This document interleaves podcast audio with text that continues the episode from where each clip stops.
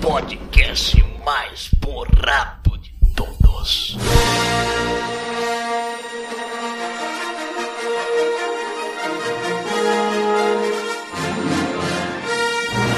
Eu sou o Daniel e os Jedi têm que acabar. Só que não. Eu sou Alexandre Araújo e melhor professor, o fracasso é. Eu sou Raul Martins e eu estou aqui para fazer o papel do louco ensandecido, cego pelo filme e que vai atacar como um desvairado qualquer um que tentar apontar erros, como maluca. Já percebeu que o Raul colocou a sunga e tá na lama esperando alguém. Batendo na lama e falando, vem, vem. Tá com a faca entre os dentes ali na lama. É. Aqui é o Luiz Nazi e a força minha é fraca. Porra, cara, eu não consigo nem puxar uma vassourinha também, cara, tá foda. Eu tenho que Eu pedir sou- pra minha esposa abrir os potes aqui, cara, que tá foda. Aqui é o Bruno e a gente se vê por aí, garoto. Isso aí. Boa. Aqui é o Vai lá. Vinícius e eu sou um cara chato, mas Star Wars The Last Jedi é um dos filmes da minha vida. Isso é um tapa na cara da sociedade.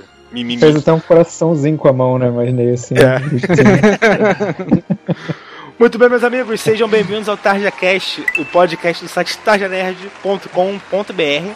E hoje estamos aqui né, no último TarjaCast 2017 para falarmos mais uma vez de um filme de Star Wars, né, cara? Star Wars, Os Últimos Jedi, né? O oitavo episódio da franquia e o segundo dessa nova trilogia, né? Que ao mesmo tempo consegue resgatar o clássico e constrói o novo nessa galáxia tão, tão distante aí, né? Lembrando que este episódio estará repleto de spoiler, então recomendamos que você veja o filme primeiro e depois venha conferir o nosso papo aqui. Enfim, saiba o que achamos do filme logo após a nossa leitura de e-mails.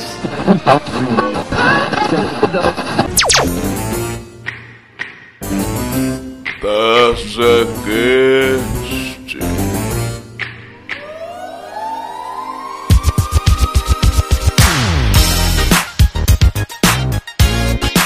Beleza, então vamos agora para a leitura de e-mails e comentários referente ao TarjaCast 58, que gravamos falando sobre o clássico quadrinho né, do Demolidor, A Queda de Murdoch, aí, criado por Frank Miller da década de 80, que gerou alguns comentários.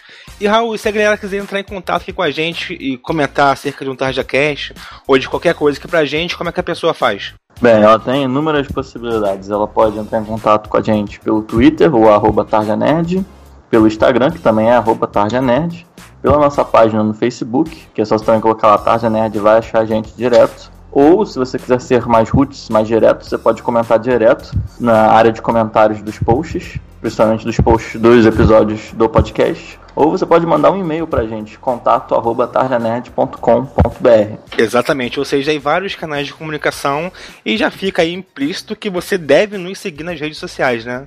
Pra você mandar mensagem aqui pra gente, curtir né, as nossas postagens, as, as nossas atualizações de notícias, de críticas, de qualquer coisa aqui do site. É só seguir no Twitter, Facebook Instagram, que vai estar por dentro de tudo isso e ainda pode, de quebra, se comunicar aqui com a gente, que a gente responde bem rapidex pra vocês, de uma forma, às vezes, educada, às vezes mesmo. Não, de mal educada não, é de uma forma bem humorada, porém que pode perder. Ácida, ácida. É. E Bruno, como é que as pessoas podem fazer aí pra assinar o nosso feed aí nos agregadores celulares e tudo mais de podcast? É, como o Raul falou, né? Tem várias possibilidades. É só você pegar lá o seu agregador de podcast, né? O Podcast Addict ou o próprio iTunes. Procurar lá Tarja Nerd, que você vai ver lá o nosso feed com, as nossas, com os nossos podcasts. E dar cinco estrelinhas lá pra gente no iTunes. A gente não aceita menos que cinco estrelas, tá? Fazendo. Deixando bem esse recado. É, e aí você vai ter lá periodicamente né, a nossa atualização com relação aos episódios do Tarja Cast que vão saindo aí. E só fazendo um último lembretezinho aqui pra, pra gente não se alongar muito nessa leitura de e-mails aqui. E falando aqui de Murdoch, esse é um dos quadrinhos, assim como vários outros clássicos que você pode comprar dos nossos links da Amazon, que está aí né, pulverizado em todas as nossas postagens aí no site. Qualquer coisa, se você quiser não só saber aqui do Tarja Cast ou alguma crítica nossa, mas também ter a HQ ou o livro em suas mãos, aí os nossos links da Amazon. É uma boa forma de você obter de um preço bem mais justo e, ao mesmo tempo, ajudar o Tarja Nerd a crescer um, um pouquinho mais, né? E também isso vale para todas as obras referentes ao universo expandido Star Wars que você pode querer vir adquirir, tipo quadrinhos, os livros. E Exatamente. até os jogos de Star Wars. Você pode também comprar os nossos links da Amazon, que estão sempre abaixo no post. Isso, se você estiver escutando aí pelo celular no agregador, então separe um tempinho aí para você visitar aí o nosso link no post lá no, dentro do site mesmo e conferir os nossos links. Então, show de bola, vamos para a nossa leitura de e-mails e comentários referente ao TarjaCast 58. E se você não quiser escutar, pule para 17 minutos e 6 segundos. Então chegou alguns e-mails aí pra gente, né, Raul? Exatamente. É, a gente recebeu um e-mail aqui na nossa caixinha de uma pessoa nova, uma pessoa que eu nunca tinha mandado e-mail antes, fiquei feliz. É, Rodrigo Moquepon, de Pelotas. Pokémon. E- Pokémon. Eu já tô imaginando que ele é tipo um Super Sentai foda, sabe? Ele tá no computador com uma armadura, escrevendo, sabe? Eu parei aqui de salvar o mundo dos alienígenas para mandar um e-mail pra vocês. É, ele fala assim: gostaria de esclarecer algo e indicar um ótimo material. As fanarts que mencionaram da Turma da Mônica como heróis não são desenhos aleatórios. São de revistas bimestrais chamados Clássicos do Cinema da Turma da Mônica. São paródias de filmes estrelados pelos personagens do Maurício. É, o último número da paródia do filme é Batman vs Superman A Origem da Justiça. É Batman vs Super-Homem. É, ele tá falando isso porque o Bruno citou uma dessas páginas ele, como se fosse uma ilustração, mas na verdade são quadrinhos de verdade. E eh, depois dessa gravação que a gente falou isso, né, a gente falou isso até numa leitura de e-mails do Liga da Justiça. Eu comprei um desses quadrinhos pra minha irmã de 6 anos. Comprei o do Guardiões da Galáxia, que é os Guardoidões da Galáxia. Guardoidões da galáxia, olha aí, criatividade do Piniquim. Excelente. Não, e cara, e, e sabe o que é mais impressionante? É bom, cara, porque tipo as piadas são meio que pra. aquelas piadas meio que pra qualquer idade. Então a, a minha irmã tava rindo porque tava aquela coisa da Mônica batendo no cebolinha, mas eu tava achando graça porque no fundo tá o Stan Lee e o, o Jack Kirby passando, tipo, no fundo, sabe? Umas coisas assim. Caraca, maneiro, cara. Não, tem várias paradas, é bem. Em termos de nego fica falando, ai, que referência, referência, porra. Esses quadrinhos fazem. E esses quadrinhos de verdade sabem fazer referência foda. Aquela referência que é muito mais do que um simples easter egg, né? Um- uma homenagem, né? Praticamente, né? Essa é muito Não, legal, exato. exemplo, Nesse Guardiões da Galáxia tem aquela cena que eles estão presos. E aí eles estão tipo numa cantina da prisão e tem todos os vilões principais da cultura pop, assim. Então, então tá o Thanos e o Darkseid que- fazendo uma queda de braço num canto. Entendeu? Diana Jones de um lado. Cara, é muito foda. É o tipo de coisa que eu fiquei com vontade de comprar outros pra mim. E aí ele dá uns exemplos de personagens, tipo Super-Homem, o pacato repórter do jornal Planeta de Acho, que esconde o segredo. Ele não é desse planeta. Não, não, ele é do. ele trabalha em outro jornal. é que ele é um ET. É, ele, aí ele, tipo, esse é o Chico Bento, tem o Super-Homem, tem o Batmenino que ele escreve. Cara, esse meio ficou muito legal, que ele escreveu como Cebolinha falaria a história dele, sendo que ele é o Bruce Cebolinha, que perdeu seus pais quando o bandido atirou dois buracos instantâneos no caminho, onde eles caíram. Cara, e é muito legal, e tipo, se você tem crianças, eu, eu recomendo muito esses quadrinhos da Turma da Mônica pra você ler junto e tal, com, sei lá, seu sobrinho, seu filho, qualquer coisa assim, seu irmãozinho. Quem não aí- pretende ser pai também pode ler? Pode, pode, mas você vai. não, não, é pra mim e tal, fica ali, climão. Aham. Tipo assim, quando você for lá na- no, no jornaleiro ou então na livraria comprar, você vai ter que disfarçar dizendo que tem filho, né? É, Porque sai com é. a historinha turma da Mônica pra você mesmo lá, tu vai ficar, opa, não, não, não, tá aqui eu tenho um molequinho lá em casa, pro meu sobrinho, é pro meu sobrinho. É. Só que é pra você, né? É, Na verdade, tá na tua estante. Imagina o Raul, ele, ele comprou pra irmã dele inicialmente, aí a irmã, de- a irmã dele depois vai mexer. Fora daqui, É, inclusive, eu tô suspeitando dessa história aí da irmã do Raul também. Ah, eu tenho uma irmã, eu posso provar.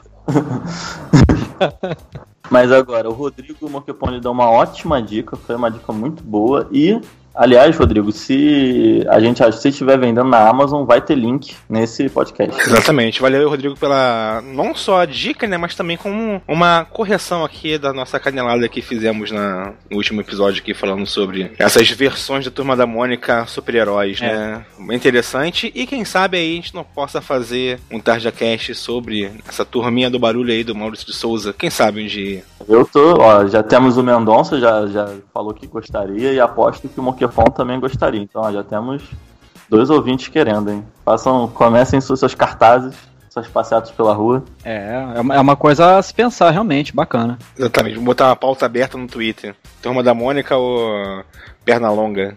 Não. Não, não, meu.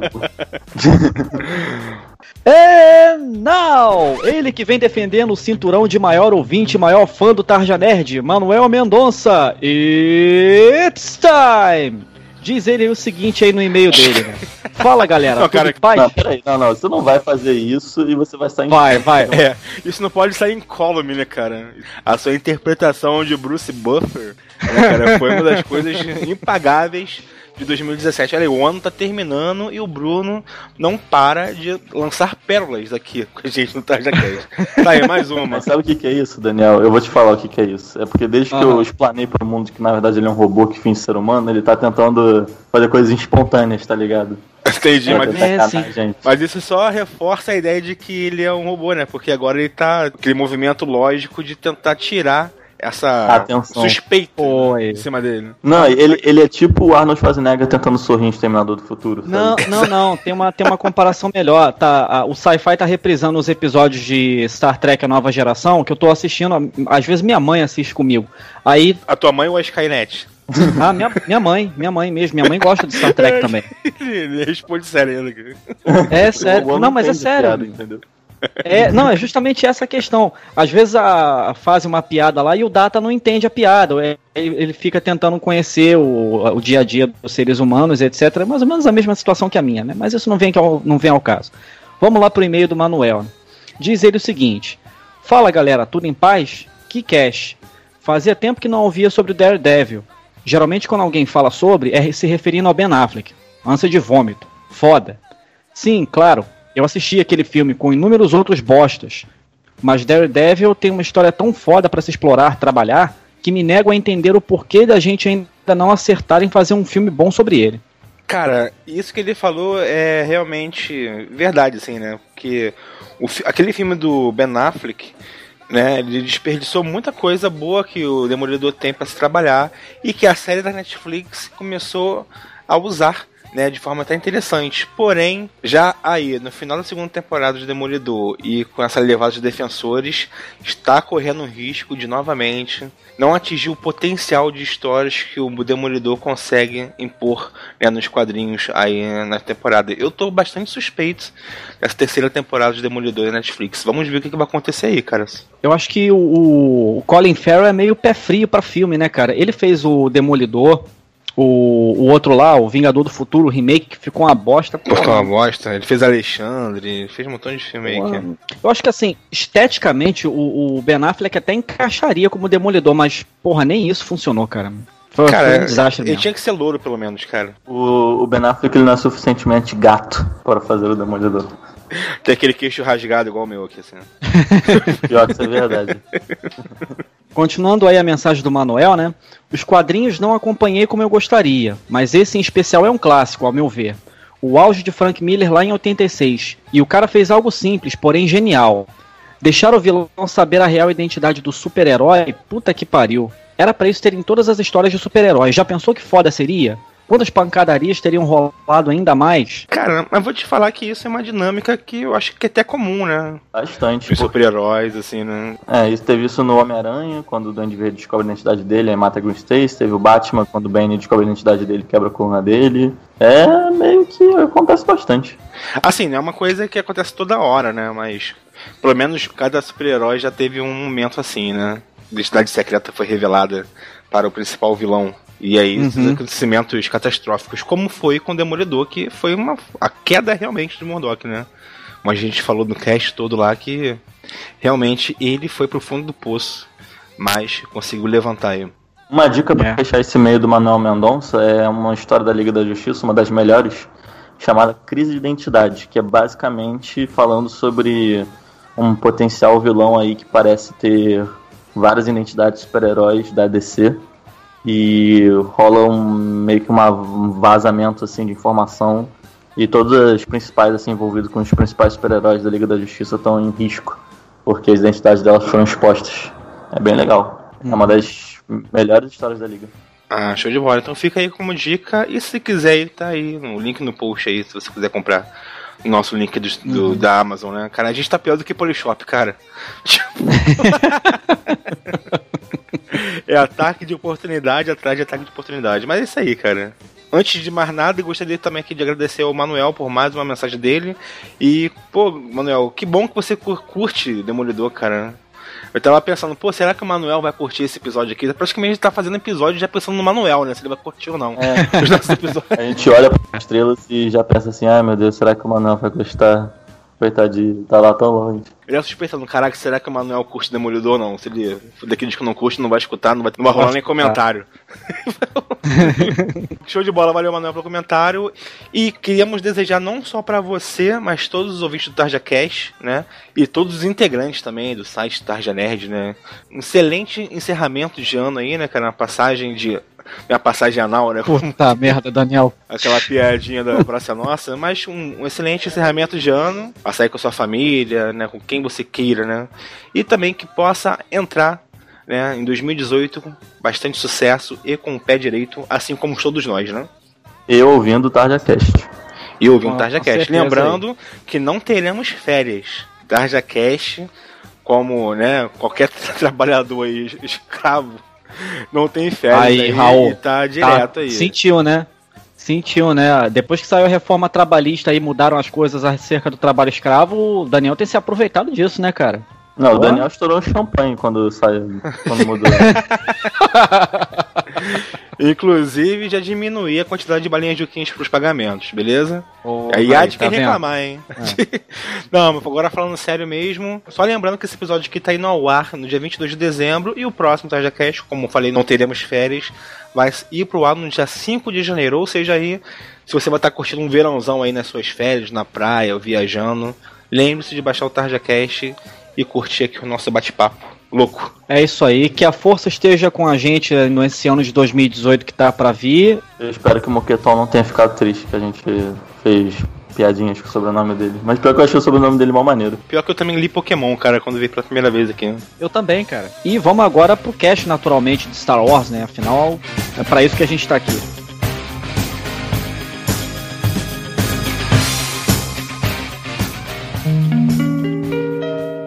Este episódio contém spoilers. Spoilers. Spoilers, spoilers. Use por sua própria conta e risco.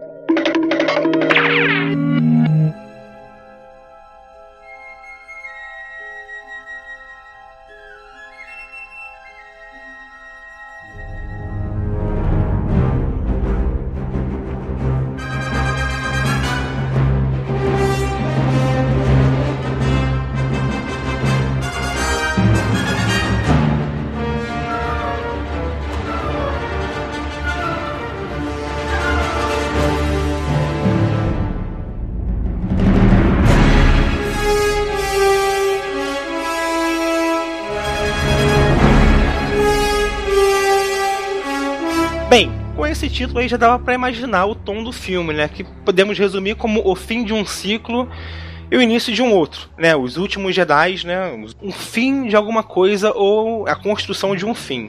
E ou também o famoso termo passagem de bastão. Né, mas o filme explora isso de uma forma absurda, trazendo antigos conceitos para construir novos, né? Como na frase dita por Luke, os Jedi têm que acabar. É uma frase que tem vários outros significados além disso, né? Trazendo aquele conceito de equilíbrio que foi o que esse filme mais trabalhou, né? Que não há o bem sem o mal e se não houvesse o bem, também não haveria o mal. O que, que vocês acharam aí dos últimos Jedi? Eu eu posso começar falando aqui, que eu acho que eu sou o único que, que tem grandes ressalvas. Manda ver. Pode? Manda ver. Começar aqui. Ele tá até meio desanimado, né? E te É, prepara é. pro contra-ataque depois. É, então, eu vou, eu vou levantar, eu vou levantar a bola aí, cara, aí vocês chutam aí, vamos ver. É o seguinte, cara, eu, assim, eu achei, apesar de ter algumas ressalvas, assim, eu achei o filme muito bom, eu gostei bastante, assim, muito bom. Eu não achei nem excelente, nem o melhor filme da minha vida, né, eu fiquei longe do- dos extremos aí. Você tem ali vários arcos dentro de um filme, né, um filme que tem duas horas e pouco ali. Você tem a história do, do Caio, você tem a história da Rey, e você tem ali o Luke Skywalker, certo? Isso é como se fosse uma linha ali da, da história, né? do É, eu diria que tem mais uma ali que tem a linha lá do Paul Dameron, né? Do fim, né? Que ainda tem. Ah, sim, sim, Mais sim, uma, é, tem vou quatro. chegar nisso. Aí do outro lado, Você tem lá o Finn, você tem lá. ah, esqueci o nome da chinesa gordinha lá, cara. Puta, Rose. Rose. Rose, né? Rose. Cara, eu odiei esse personagem. Puta que pariu. Mas tá bom.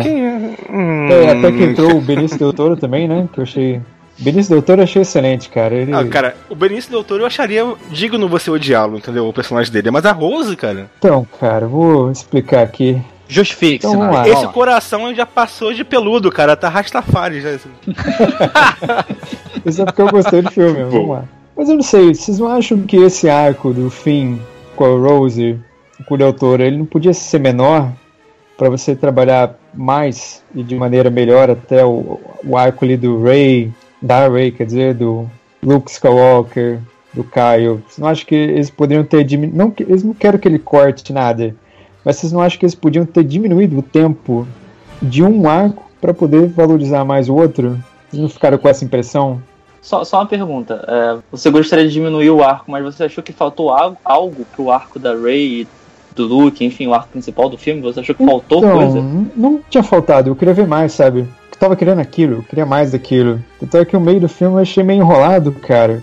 Cara, eu eu entendo a, a posição do Nazi, porque é a seguinte, né? A gente ficou tão tempo sem ver o Luke e que a gente queria ver com certeza muito mais do Luke. E quando saía do Luke pra mostrar aquelas side quest lá do fim com a Rose lá no cassino, é, realmente ficava, porra, cara, quero ver mais do Luke, quero ver ele treinando. Tudo bem que não apareceu Ah, treinamento, no filme desse conceito que a própria força ensina. Mas uma coisa principal do filme, dessa nova trilogia, é você pulverizar os protagonismos. Os Jedi são muito importantes, muito foda, são os personagens que a gente mais gosta. Mas eles também estão construindo muito bem o lance da Aliança Rebelde, né? Estão ali destinando minutos para que você É, também é. crie um elo com a Aliança Rebelde. Com a resistência, no caso, a aliança é do, dos filmes anteriores, né? Isso, isso, bem Então, lembrado. beleza. É, é o Isso, mas vamos lá. conceito. é o Ó, outra que coisa que falei. você tocou aí, Daniel, É. só, só completando aí o que o Daniel tá falando aí, cara, acabei de lembrar de uma outra coisa que me incomodou um pouco. Um pouco, ó, não foi nem muito. Mas assim, aquela capitã que entrou no lugar da Leia. Eu esqueci o nome dela, é Hold. É. Holdo. Holdo. Hold on. Rola. Acho que não. Aquela capitã. Ela parecia ter saído diretamente dos Jogos Vorazes, assim, né? É. Vocês não acham que ela podia ter sido trabalhado um pouquinho melhor, sabe? Assim, não podia ter gastado um pouco mais de tempo com ela, assim, pra gente ficar naquela, pô, será que ela é uma espiã? Caralho, não sei o que lá. Cara, Acho que mas faltou, eu acho sabe? que se trabalhasse mais, aí que não teria essa dúvida, entendeu? Trabalhou pouco pra justamente ter essa dúvida, não saber se ela era uma, realmente uma incompetente. Eu acho que espiã nunca passou assim na minha cabeça durante o filme, mas eu suspeitei que ela pudesse ter sido incompetente. Se tivesse construído ela mais, talvez essa ideia não teria me passado. Eu particularmente gostei, Daniel. Por ter pouca explicação, porque construiu essa dúvida em mim, que era o que o filme queria, entendeu? Sim. Eu fiquei até com um gostinho assim de caramba, né? De repente, poxa, com a saída aí da, da Carol Fish, será que de repente, poxa, essa personagem também não podia assumir a frente da, da resistência, né? Tal, fiquei até com um pouco disso, de repente. Mas foi bonito, né? A forma como, como terminou o personagem dela, né? Sim, Assim, é. foi, foi, foi honroso, né, cara? Eu achei legal Foi um. Foi, Você- foi sim. Eu só fiquei pensando depois por que, que ela não pensou nisso antes, né? Se qualquer nave É. ali pode entrar no hiperespaço, porque não virou aquela navezinha lá de trás É. e Então, né, adentrou tem- dentro da nave do Snoke antes, né? Ela já estava na posição do sacrifício, né, cara? O ponto dela ficar sozinha na nave, a gente já sabia que. Mas os outros também, né? sacrifício. Tu viu que cada nave teve um lá que morreu, né? Que ficou dirigindo É. a nave lá. Mas assim, a melhor, aquilo ali foi o melhor estilo japonês, né? A gente vê, assim. Kamikaze. É, é, kamikaze, né? E eu sempre comento com o Bruno, né? Que eu vejo uma série Aham. japonesa, né? Que é Yamato, que é Jornada das Estrelas, só que japonês, né? Digamos assim. E tem muito isso, os generais direto fazer jogar nave em cima do outro, quando tem mais jeito e tal. Pegaram um pouquinho disso, né? É, então, eu tava falando sobre esse filme depois que eu saí. Eu vou até dar o um nome aos bois, que é um crítico de cinema que tem um canal no YouTube, que é o PH Santos, que acho que ele é até lá do Rapadura. E eu acho que ele usa o termo, é um termo que ajuda a explicar muito esse filme. E acho que bem ou mal o Nazi já pincelou um pouco essa ideia, que é tipo assim: esse filme do Star Wars ele é um filme frustrante. Só que. Cabe você pensar se isso é frustrante num bom sentido ou num mau sentido. Por exemplo, essa personagem aí, a mulher que joga a nave e se sacrifica. Ela é o. É, exato. Ela é uma. Ela é frustrante, porque ela aparece do nada, substitui a Leia, você já fica meio puto. Ela começa a questionar o Paul Dameron, que tá ali num papel de protagonista naquela, naquele núcleo. começa a frustrar o Paul Dameron em tudo que ele quer fazer, logo, por consequência, como a gente, como espectador, a gente tá do lado do Paul Dameron, a gente fica, nossa, essa escrota, quem é você? Acabou de chegar, né? A gente conhece, Verdade. já tá querendo essa filha da puta, a gente vai lá, Dameron, você é o heróizão. E aí o filme vai lá e te mostra, não, cara, você tá errado, senta aí, É. sabe, fica aqui, Ah. e você tem coisa pra aprender ainda. E esse, eu acho que esse filme é tudo isso. Esse filme mostra pra você e fala: você acha que você sabe o que é Star Wars? Não, você não sabe. Eu vou te Isso. mostrar o que que é Star Wars. Não, aí não, né? Aí tu tá forçando, pô. Não, mas é que tá. Ah, Você você não é que o cara. Pô, não, Não é, aí eu também não não acho é que seja isso, não. Você acha que você sabe o que é a força? Não, não é bem assim. Você acha que você sabe como funcionam os vilões de Star Wars? Então eu vou te mostrar um novo. Entendeu? Ele, ele pega os elementos. É uma ruptura. ele Ele faz uma ruptura com alguns conceitos antigos, né? Eu também vi esse vídeo também, Uhum. concordei também com algumas coisas, principalmente essa parte que você está falando, eu acho legal, porque, poxa, ele leva tudo a crer, né? O plano ali do Paul Dameron, junto com o Finn, leva tudo a crer aquele tipo de plano que a gente está acostumado nesse tipo de filme, né? De, ah, o rebelde, né? O cara lá mais novo tal, vai resolver. E no final, fala assim, ah, não, amigão, aqui o pessoal aqui mais antigo aqui na força é que sabe, vamos lá. E acabou que o plano que deu certo é elas, né? Isso, isso ficou bem interessante porque geralmente nos filmes padrões, o que, que é o mais comum dessa ideia de velho novo, né? Do, da pessoa idosa e do jovem, né? O idoso é sempre aquele cara que fica meio que parado, Resistindo. atravancado, resistindo, É. né? Naquelas ideias deles conservadoras. E Isso. o jovem com aquela impulsividade, querendo ser herói. E geralmente o jovem, normalmente, é o que tá certo. É o cara que vai criar e vai se virar o herói e salvar o dia. E nesse Isso. Star Wars quebrou isso, cara, porque não, você é um moleque ainda, entendeu? Senta aí e olha, né? Olha, olha Senta como é que se salva, né? A resistência. Mas, Ok. mas eu gostei, eu, assim, tem esse, essa parte do conflito de gerações que eu achei bacana, mas assim, é, ela depois concilia isso, ela, ela calma essa situação, né? Ela falou, ah, ele é, ele é bem desobediente, bem rebelde, né? Mas, pô, gostei dele. É, Eu, eu achei dele. essa cena bacana. É, eu achei essa cena bacana, né? Só uma, um adendo assim, disso que você falou, Daniel, sobre assim, por que, que assim, não pegaram uma, uma nave auxiliar, uma nave de fuga, miraram no cruzador e tacaram direto ali, né? Porque é o seguinte, cara, uma, uma nave pequena não teria tanta massa para deslocar e causar, por exemplo, um. o- Porque o que fudeu com, com as outras naves foi o campo gravitacional. É, Quando aquele, cruza, é, quando aquele cruzador gigante entrou em, em velocidade da luz direto na frente do, do, do cruzador principal, criou um campo gravitacional lá que arrasou com os outros. é, até Um- os outros cruzadores acabaram, né? Vocês repararam isso? Exatamente, isso. Foi por causa do campo gravitacional. Se você pegasse três naves daquelas milhares que explodiram de bobeira lá atrás, entendeu? E fizesse aquilo, não teria pelo menos atrasado a nave zona cara. e ter Não, caído cara, no mas- tempo. diferente, cara. Tem que pensar que todas essas navezinhas pequenas saíram, todas elas daquelas É, cheias. É, Cara, cheias, elas de e elas eram tipo bots, cara. Elas eram uns bots de, de um navio, elas não eram nada desse tipo assim. Era a última esperança, né, de, É. de sobrevivência. Então não teria como, realmente. Entendi. Eu acho que então transferia todo mundo para as outras naves e fazer isso com a nave zona, entendeu? Mas vamos lá, cara. Então é o seguinte, vamos botar uma ordem nessa porra aqui. Isso. Vamos pra sinopse do filme aqui, né? Que a gente começou a falar de qualquer jeito, a gente começou a trazer as mazelas novamente aqui, corações peludos, né? E corações depilados aí, tentando contra- contrapor. Tem, tem uns corações no meio termo aí que eu, que eu percebi também aí, ó. Tem uma galera mudando de lado aí, ó. É. Mas, e aí, o que que é o Star Wars dos últimos Jedi? O que que conta? Qual é a história aí? Os acontecimentos sucedem lá o Despertar da Força. A Aliança Rebelde, ela ainda tá. Aliança Rebelde não, né? A Resistência. Ela ainda tá muito diminuta, é, com aquele grupo da Leia. Ela tá espalhada pela galáxia, mas enfim, o grupo prin- principal da Leia ainda tá muito diminuto e logo no início ele é atacado, a base dele só é descoberta pelo Império e Primeira ordem. Da primeira ordem, isso portou muito com os nomes antigos ainda. O filme em si se torna uma perseguição de, de duas naves. A nave da Resistência fica sendo perseguida pela nave do Império, elas atingem um ponto de velocidade máxima em que uma não consegue alcançar a outra. É, e a única ali alternativa para o Império é esperar o combustível da nave da Resistência acabar para eles poderem atacar a nave da Resistência e acabar ali com aquele foco, acabar com a Leia que é líder e tal. No outro arco, a, a Rey vai lá atrás do Luke, no, no- lá no, no Templo Jedi, encontra ele, a gente vê um, um Luke totalmente diferente, que passou por um, por um arco da qual a gente não presenciou, a gente não sabe por que dessa mudança tão repentina. E ali vai se iniciar uma, uma espécie de relação de, de discípulo e mestre, meio às avessas assim também. E paralelo a isso tudo, é, ainda tem a, a toda continuação do autoconhecimento do Ren, né? Acho que são esses três arcos que são mais importantes no filme. Tu vê aí que são bastante coisas acontecendo, né, ao mesmo tempo, né? E isso aí talvez seja um dos pontos positivos e também negativos do filme aí, como nós estava falando anteriormente, né? Porque tem muitas informações acontecendo, muita coisa tomando tempo da outra coisa, e mas eu achei no final que tudo foi bem construído. Porém, quem queria ver um pouquinho mais do Luke saiu meio frustrado. Mas sabe que, eu, sabe que eu acho isso interessante você falar isso? Porque quando eu falei que esse filme te mostra que você não sabe sobre Star Wars, pode parecer meio louco assim, meio absurdo.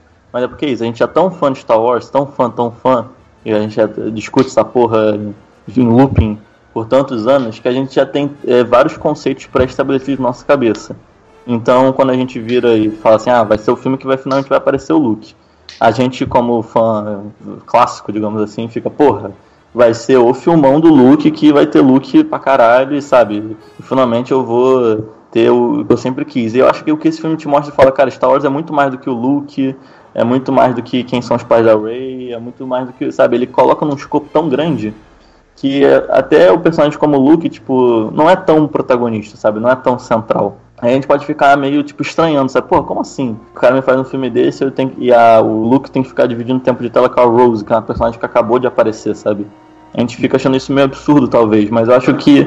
Por isso que eu acho que esse filme é tão genial, porque ele te fala, cara, Star Wars é isso, sabe? O Luke vai embora e novas pessoas vão aparecer, a vida continua, sabe? É uma galáxia gigantesca.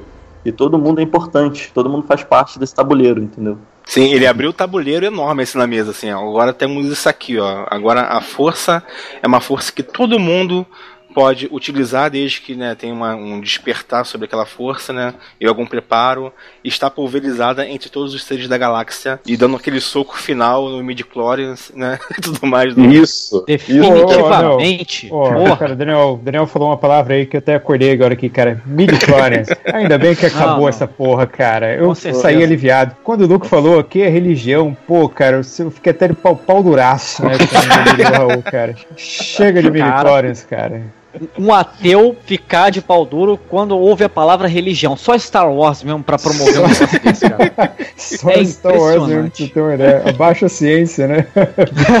Abaixa a religião. Foi foda, porque ele usou a mesma explicação que o, o Obi-Wan deu pra ele na trilogia clássica. E, caralho, foi muito bom, assim. Tipo, caraca, é isso, cara. A força envolve tudo, é uma energia que tá lá e que todo mundo é preenchido pela força, né? Só que tem uns que sabem ativá-la e outros não, né? Eu achei legal essa explicação também, porque o que acontece? Isso explica até aquela questão do daquele personagem do Rogue One, aquele o servo. Isso. Lembra que a gente ficou naquela dúvida? Ele é Jedi, não é? Simplesmente poderia não ser Jedi, mas tá ali sim imbuído da força. Sim. Entendeu? Com essa explicação nova. Até a irmã da Rose, cara, quando deu aquele chute lá pra cair o controle, usou um pouquinho da força Sim. também, que ela pegou isso. o colar. Isso, isso, isso bem, muito Agora, bem. o, o, o garotinho usando a força na vassoura foi tipo assim, pro esnobar também, né? É, Deixa eu puxar a vassoura aqui com a força agora. Eu queria só puxar uma coisa, essa cena que você falou da irmã da Rose, pô, foi muito Rogue One, não foi não, essa cena? Foi, foi sacrifício foi, total. total. Pô, eu lembrei na hora de Rogue One, assim, que foi muito parecido, assim, a questão do sacrifício, aquela questão, né, aquela tensão do momento ali, muito parecido também. Eu gostei. Aquele muito símbolo, aquele símbolo que, que eles carregam, que ela e a medalhão é o, é o Yin e o Yang. É, então, isso que eu ia perguntar, tem a ver com o equilíbrio também, né? Tá vendo? Eu, eu falei que tinha Yin e Yang em algum lugar. Falando, ah, falando nesse medalhão. Fantástico. Falando nesse medalhão, toda, toda vez que a Rose pegava nesse medalhão, uma lágrima que escorria no meu coração. Caraca, eu metia a mão no medalhão, ai meu Deus do céu, eu chorava. Por quê? Porque é muito lindo, cara. Porra, que coisa linda essa personagem, achei ela foda. Vocês ficaram pensando se a Rose ela mora num, num, mundo que tem um país asiático ou no mundo só de asiáticos, cara? Tu fica pensando nisso. Não, isso aí é. é, é... Ah, mas aí é a mesma coisa com, sei lá, o Luke. Tatooine era o que? Era o país do, era o país do deserto de gente branca loura. É isso? É, exatamente, né? É, pois Chegou é. Em todo... Mesma coisa do, do, do fim também, né? É, a diversidade está em toda a galáxia, de formas humanas, é, né? Mas isso aí de, é, de, de, um filme de Star Wars chamar uma, uma, uma atriz de, de origem oriental já é a Disney pensando no público China, né, cara? Que é, é o maior mercado. público consumidor aí, né? Mercado. Então, é, e é bom a gente lembrar da irmã da Rose, cara, que nos faz lembrar do Paul Dameron merdeiro no limite, assim, né, cara? Que ele só Porra, fez que merda o filme todo, né, foi foda, Então, é, o cara, início e- foi muito foda, gente. Isso, isso também é uma coisa que me deixou um pouco chateado, sabe? Ele tão me... Apesar que ele terminou bem, ele terminou ali, obviamente, ali sendo como, como um líder ali, né? Da, da galera ali. Mas ele fez muita merda. Mas também quem não fez merda nessa vida, né? Quem nunca fez merda? É, pois é. Olha só, quem em sã consciência com X-Wing preto na mão não vai fazer merda? Porra, Ah, pô, eu tinha batido no, no Porra, estacionamento das X-Wings ali, eu tinha batido. Não, e bem ou mal, o que ele fez ali, né, de ter destruído e ter, no, no caso, sacrificado várias naves, a Leia queria fugir, tentando ir pro espaço que não achariam. Mas se tivesse feito isso, eles achariam porque tinha aquele transmissor lá, né? Não ia adiantar também, um, o Paul Dameron Sim. fez certo em destruir um, um encouraçado, né? A primeira vez que a gente viu um encouraçado. Aliás, falando em Leia, eu acho que a gente precisa, né, tirar esse elefante branco da sala. Eu preciso dizer que na cena que o Kylo vai atirar, aí ele hesita e depois é um outro cara vai lá e atira e aparentemente ela morre. Eu achei isso foda. Por quê? Pode parecer meio bizarro. Porra, mas a Leia vai morrer na mão de um cara qualquer, com um tiro de um cara qualquer e tal. Isso é meio escroto, sim. Mas o que eu achei foda é que essa morte dela significaria, tipo, o ponto de dúvida máximo do Kylo Ren. Tipo, caralho, eu não ia matar ela. E ele, tipo, sentiu o mesmo arrependimento que o Luke sentiu quando ele quase quase pensou em matar o Kylo Ren, sabe? É o mesmo fazendo aqui essa rima. Mas também eu ficaria puto porque a Leia teria morrido de um jeito meio, sabe? É, muito de exatamente, assim. né, cara? Tudo bem que temos que construir os personagens novos, mas temos que respeitar os antigos, cara, pelo amor de Deus. Não seria uma morte honrosa. Pra poder É. suprir um pedacinho da personagem do Kylo Ren vai tomar no cu, né? Exatamente. E toda a história né, que envolveu a produção do filme, né, a morte aí, né, que felizmente foi no ano, final do ano passado, vai fazer um ano já agora, né? A morte da Carrie Fisher, né? Eu até fiquei suspeitando, caraca, vão matar ela assim mesmo, vão se livrar, porque ela morreu, não tem como mais fazer cenas com ela, né? Resolveram ca- acabar com esse problema agora, assim. Deu. Eu fiquei achando que ela fosse morrer ali mesmo, até porque até então, na saga do Star Wars, ninguém que caiu no espaço sem capacete, sem nada, voltou à vida, né? E foi a primeira vez que a gente viu isso. e foi a primeira vez também que a gente viu ela usando a força de verdade, assim, né? Porque aquele Sim, uso da força sim. ali foi nível. Sempre foi falado que existia força na Leia, né? Até Sim. os, Isso. as obras, assim, por fora do cinema, assim, trabalham também com a ideia que não que ela seja um Jedi, mas ela tem a força muito forte dentro dela, que bonito. A frase do Luke, né, no final do Retorno de Jedi, né? A força é, é muito forte na minha família. E aí fala que ela é irmã dele. Isso. Verdade. Mas cara, aquilo ali foi tipo nível maior Master. mestre de todos. É, maior mestre de todos. Pode... Na moral, quando eu vi aquela carinha dela congelando, assim, eu falei, cara, eles não vão fazer isso, cara, não vão fazer isso. É. Aí dá uma mexidinha no dedinho assim, né, cara? Aí tu, Uhum. caraca, caraca, cara, quando vê. Tragada pra nave de volta dentro. Eu falei, caralho! Todo mundo. Foi, Cara, foi bonito, né, cara? Ah, aí, foi foda. Esse foda. filme teve vários momentos épicos. Exatamente, É. pode falar o que quiser desse filme, mas esse filme soube fazer momentos fudelescos como nenhum outro, cara. Momento foda um. Mas, mas eu também achei que ela fosse morrer ali, cara. Eu achei que eles iam resolver esse, esse problema de roteiro do próximo filme matando ela ali, cara. Sinceramente, eu achei. Pois é, me criou até uma dúvida se ela filmou aquilo tudo mesmo do filme ou se usaram alguma computação gráfica pra pelo Não, menos ali fechar já tava gravado. Tudo já tava gravado? Tava gravado já. Foi antes Ah, tá. mesmo da, da morte. É, porque teve gente que começou a suspeitar que lá nos momentos derradeiros do filme fizeram alguma computação gráfica lá, entendeu? Pra poder fazer Não, mas essa notícia de que quando ela morreu foi logo a primeira notícia que saiu, que ela já tinha feito tudo. todas as, É. as cenas, né? Bem, fica a dúvida aí de como vão lidar com isso no próximo filme, né, cara? Porque o próximo filme já tá aí, ela tá viva, tá como a única líder da, da resistência agora, né? E vão ter que achar um destino pra ela, né? É verdade. Realmente tocou a gente, né? Naquela cena que ela tá. Que a Leia e a, e a Holden estão conversando, né? E, e elas estão assim, é, trocando um papo de, de gerações, né? E, e, assim, parece que elas duas estão realmente se despedindo, né? Como se já soubessem, né? Pô, tu vai morrer e eu vou ficar, eu vou ter que fugir e tal. E, e, e, assim, a gente vendo isso, tendo em mente que a Carrie Fisher faleceu, que vai ser um próximo filme sem ela, porra, isso, Sim. isso pegou a gente. Cara, tocou, né, Pode. cara? Engraçado que no Com filme certeza. despedida foi o contrário, né? Foi da Holdo que ia se sacrificar, né? E ela ia sobreviver. Mas que serviu, né? O contrário, né? Da personagem. Exatamente. Holdo se despedindo da Leia, assim como todos nós ali, né? Uma companheira de batalhas antigas, né? Se emocionar, né, cara? Pô, com, a- com as cenas dela, assim, essa daí, principalmente, né, da- nessa hora da despedida ali, eu me emocionei. Eu falei, pô, caraca, puta merda. Porra, foi foda mesmo.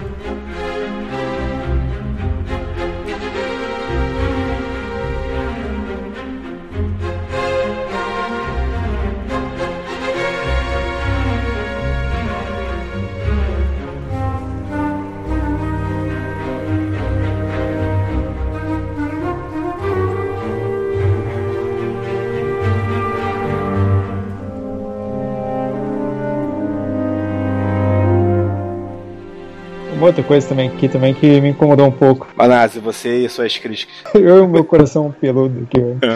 Tá certo. Depois eu vou passar um bic nele.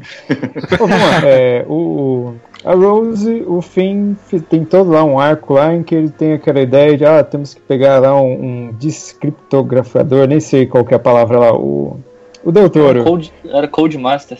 Isso, é. Daí ele vai pegar, vai lá na área onde tem lá o rastreador ele vai acabar com tudo. Ok, a missão deles é essa. Enquanto o Luke tá lá treinando, que eu queria ver mais. O Raul usa uma palavra aí, frustração, que eu acho que é isso que me pegou, né, cara? Eu fiquei frustrado porque eu queria ver mais dos Jedi. Aí, ok, eles fazem todo aquele arco, vão lá na nave, fica lá um tempão. Chegam lá, são traídos. Até aí não tem problema nenhum, né, cara? O personagem do Doutor, eu achei ele fantástico quando ele fala, tipo, pô, cara, não tem lado bom, lado mal, cara. Vai se fuder, sabe? Um dia você bate, outro dia você apanha. Eu achei que ele começou a colocar as coisas, acabar com esse. Não é dicotomia, com esse maniqueísmo de que tem um bom e um ruim. Aí eles são presos, só que eles não terminam nem presos, sabe? Tipo assim, pô, o arco todo deles, assim, acabou. Ele deu uma volta, deu uma volta e acabou que não fez nada, sabe? E a isso impressão é essa. Eu não sei se eu não, não sei se eu que não entendi direito, mas a impressão que eu fiquei é que eles foram fazer alguma coisa e acabou não valendo de nada, sabe? Eu achei até um ponto bacana nisso aí, sabe por quê, cara? Rompeu com mais uma coisa em, em Star Wars, né? Geralmente quando a gente via uh, no- nos filmes anteriores, a gente tinha assim. É, um grupo ou uma pessoa que desobedecia uma ordem direta, seja do Império, seja dos rebeldes, e aí essa ideia sempre dava certo. Por exemplo, quando o Luke tirou a, aquela, aquela viseira assim pra pra mirar melhor né, na- no orifício lá da para tirar o míssil na Estrela da Morte. É, o pessoal perguntou, pô, por que, que você tirou a sua, o seu computador de bordo e tal, que não sei o que? Ele desobedeceu a ordem e deu certo. Rogue One também, mesma coisa, né? O pessoal é, juntou aquele grupo de dissidentes lá, foi e deu certo o plano. O, esse lance do, do Finn e, e da Rose quebrou um bocado isso. Por quê? Eles é, contestaram as ordens superiores e foi uma porra que deu errado. Então eu Sim. achei bacana essa, essa, essa jogada, né? O que faz rima com o que o Yoda fala depois. Melhor professor, o fracasso é. Verdade. Exatamente. E, cara, esse é o, a, a mensagem desse filme, né? Eles estão preparando um terreno para uma nova leva aí de, de heróis, né? De uma nova leva de rebelde, uma nova leva aí até da primeira ordem, né, cara? Todo mundo fracassou e o fracasso é o que ensina. E todo mundo saiu dali com uma lição para levar pro resto da vida, né? E que é justamente esse o espírito que o filme acaba, né? Que as coisas não morreram ali, né? Apesar de terem tantas mortes, a, a Aliança Rebelde, ou qual o no- outro nome aí que se usa no filme? Resistência. A Resistência. resistência. A resistência pode ter morrido ali com as outras pessoas, não. Foi um fracasso que alimentou ainda mais a, a chama, né? De resistir dos que sobreviveram, cara. Isso é muito foda, cara. E também tem outra coisa, voltando ao que o Nazi falou, é tudo bem que eles podem, em termos de roteiro, não ter ajudado em nada a resistência, né? O Finn e a Rose. Mas em, em essa, essa- esse arco deles dois tem dois sentidos em termos de roteiro. Um, ele constrói a personagem da Rose, constrói é, a redenção definitiva do Finn, que ele ainda era aquele cara meio dúbio e se torna efetivamente um herói. É, e também acaba piorando ainda mais a situação para os rebeldes, porque é, eles estavam numa situação X de ruim, e aí esse plano deles dá errado, piora ainda mais a situação, porque revela a localização deles e tal. Isso, assim, em termos de roteiro, tá fazendo a história fluir, porque tá colocando os heróis numa situação ainda pior. É frustrante, porque os heróis estão, na verdade, fazendo mais merda do que salvando o dia, é frustrante. Mas, assim, não pode se falar que não é uma coisa meio, tipo, Caçadores da Arca Perdida, que o Indiana Jones, se você tirar ele do filme, o filme Ah, continuaria igual, tá ligado? Entendi, Faz não, foi, não chegou a ser um desperdício, então. Tem muitas pessoas que acabam julgando o filme pelo resultado dos personagens ali em si do que perso- É. o resultado de história, sabe? A sua, Uhum. Foi a sua sensação de ter visto um filme obra de arte no cinema ali. Foi excelente. Ótima. E tem muita gente que confunde isso, né? Porra, pera aí, o Luke morreu, então não gostei. O Luke morreu, não gostei. É, a aliança tá aí É. fracassou, então não gostei. Ou então a pior de todas, Daniel, aquela que o pessoal mandou. Ah, não teve o, o rolinho lá com- do Kylo Ren com a Rey, então não gostei. Ah, essa aí foi foda. Ah, Isso você aí fala foi de. Você fala de peguete? O pessoal queria que rolasse uma pegação ali? É, cara, mole isso. Ih, rapaz, mas daí vira malhação, caralho. Porra. E esse filme, cara, eu achei outra coisa que eu gostei muito, assim, que até no, no episódio 7 eu tava conversando com o Igor no- durante o, o episódio, que a gente tava meio chateado por todos os indícios indicando que a Rey seria uma Skywalker. E que rolaria todo aquele negócio de linhagem sanguínea, de sei o que, a pessoa nasceu predestinada, né? Tudo mais. As, as coisas já são determinadas, sei lá, pelo, pelo universo. assim. Mas não, cara, tipo assim, mostrou ali, cara, você veio da- do nada, entendeu? Seus pais te deixaram, seus então, pais mas eram o, pobres, o. Kylo Ren, ele. O Kylo pode ter mentido, né, cara? Exatamente. Não sei se é eu uma palavra dele, né? tudo bem, Eu mas aí, considero. É, mas então. aí veremos. Como eu falei no, primeiro filme que parecia isso, dessa vez tá mais, né? Pode ser uma mentira, né? Mas pelo que foi Entendi, mas, mas, eu, nesse filme mas eu é isso. concordo com você. Eu concordo com você. Eu acho que não tem problema nenhum ela, se ela for filho mesmo de, de Scavengers lá. De, eu também não vejo problema nenhum ter alguém super foda que não seja um Skywalker, sabe? Eu acho que seria mais interessante até. Uhum. Mas eu sinceramente saí com a sensação de que, pô, esse Kyle é filha da puta. E eu gostei dele ser ter se tornado filha da Sim, puta, cara. sim, sim. Todos medo nós. todos pegar nós. na mãozinha dela ali e falar: ai, vamos desenhar é, unicórnios, vamos fazer não sei o quê. Cara, eu fiquei com medo. Aí quando ele mata o Snoke lá, dá a mão pra ela e fala: não, vamos dominar o- a galáxia. Eu falei: nossa, que foda, cara. Eu Igualzinho Darth ele- Vader, né? Igualzinho. Igualzinho, cara, mas ele. A Exatamente. moral dele subiu um patamar, assim, sabe? Quando ele começa a falar, não, não existe mais Jedi, não existe mais Império nessa porra, agora eu quero dominar tudo. Pô, achei isso muito fantástico. Cara, mas agora você é o coração peludo. Foi legal, né? Ele se assumiu como um vilão lá. Mas assim, eu não entendi a motivação dele pra fazer aquilo. Aí que tá, cara. A motivação É, Daniel, dele o cara é- foi humilhado. O cara foi humilhado pelo. pelo Não, beleza, mestre. matar o Snoke, ok. Eu entendi, ele matar o Snoke, ok. Mas o que que ele quer sendo o novo líder supremo? Poder. Poder. Ele quer ser o novo Poder. Caralho. Poder, cara. O lado negro corrompe, cara. Por que o Cara, Michel Temer olha- quis dar o golpe? Pois Entendeu? é. Sei lá, tipo- cara, eu acho que isso ficou. A própria ida dele do lado negro ficou com pouca construção. Eu tava achando que teria mais explicações nesse filme. E não teve tanto, só mostrou que ele tinha. ficou com a mente envenenada pelo Snoke, mas não mostrou o que, que o Snoke fez, não mostrou com, o que, que aconteceu com ele ele ter se virado pro lado negro, que alimentaria ou que sustentaria essa vontade dele de se tornar o novo Ah, líder supremo. cara, Mas, eu cê- acho- Você sabe eu por que que é não o mostrou, Daniel? Tá mostrando o próximo? Sabe por que, que não mostrou? Não, não mostrou porque ficar lá com o Finn, ficar lá com a Rose. entendeu? Lá e acabou que não mostrou Caraca. que a gente queria ver. Não, Não, posso só falar uma coisinha dessa parte? Eu acho o seguinte, nesse ponto aí, Daniel, as primeiras cenas, né, que aparece ele, ele chegando ainda com a máscara e que tem aquela humilhação toda, falando, você não passa de um garoto com uma máscara e tal, que aí tem a cena do Chilique lá, dele quebra também a máscara e tal. Você repara ali que ele tá fazendo aquela reflexão de que, poxa, tudo que ele queria ser é chegar ao patamar do avô, do Darth Vader, né? Então, aquele momento ali, cara, pra mim, soou como assim, uma reflexão, ah, é? Então, porra, agora eu vou ser o filho da puta dessa porra, vou assumir tudo. Entendeu? Eu acho que foi naquele Aham. momento ali que surgiu isso, entendeu? Eu enxerguei nessa hora. É aquele momento, é, não quero mais ser igual o Darth Vader, quero ser Kylo Ren. Ele faz essa escolha aí realmente, né? É, o, é o que faltou foi isso. Por- o que, que é o Kylo Ren? Kylo Ren. que veio? O Calorento. Onde é é Calorento. Eu tenho alguma uma, uma conjectura sobre isso, né? Porque é o seguinte, o, o Snoke fala que ele foi o responsável pela conexão mental entre o Kylo Ren e a Rey. Então, cara, eu acho que é para ele poder atingir o, o Kylo Ren a uma certa distância e, e seduzir ele pro lado sombrio da força, acho que não, não custava muito, cara. E tem também, assim, se você observar, Aí, aí vai entrar uma- novamente a coisa que eles desconstruíram do maniqueísmo que você tá resgatando aí novamente, né? Ele é ruim porque é ruim. Não, não, não. O Snoke realmente não, não teve explicação, mas o Kylo Ren, a própria ilha tem aquele, aquele buraco sombrio ali, né? Que, que assim, você vê que no próprio local que o, o, o Luke escolheu para se exilar, e- existe a, a instabilidade, né? Existem os dois lados, né? O lado sombrio e o lado, da, o lado lumi- luminoso. Então, quer dizer, é, pro Snoke a- aproveitar esse canal e, e, e tentar inse- inse- é, influenciar o Kylo Ren de alguma forma, eu acho que não custou muito. É, é pelo menos a minha interpretação, né? Então, não sei. mas olha só, o filme todo construiu de que não há bem e o mal. Né? Vamos lá, vamos tentar resgatar. Sim, sim. Não é, não é, não existe o bem e o mal. Na verdade, existe o bem e o mal, só que é o equilíbrio. Eu acho até que o símbolo desse filme tinha que ser aquele yin yang, entendeu? Porque toda hora ele fala de equilíbrio. Não, o mas tipo todo. assim, por exemplo, é o equilíbrio, mas é um equilíbrio que você escolhe. Basicamente, o, o filme deixa ali você escolhe qual lado que você quer ser. Mas se você escolhe, existe, pô. Sim. Não é que não existe. Existe, sim. Sim, Bruno, o, o Vinícius. Você escolhe e a partir daí tu passa a existir. Mas aí você pega e fala que pra que haja um bem tem que haver um mal.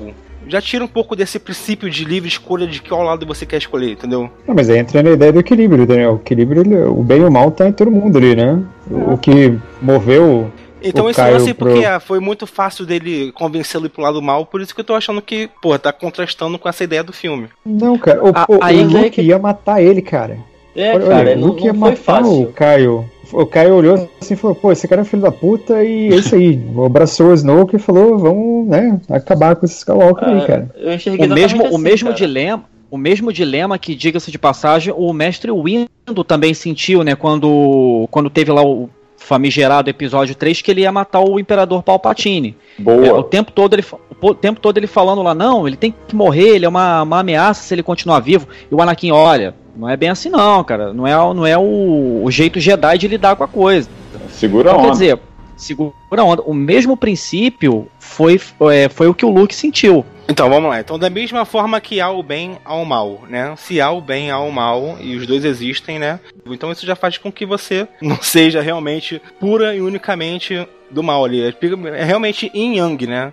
Que, que, se, que se construiu nesse filme, né?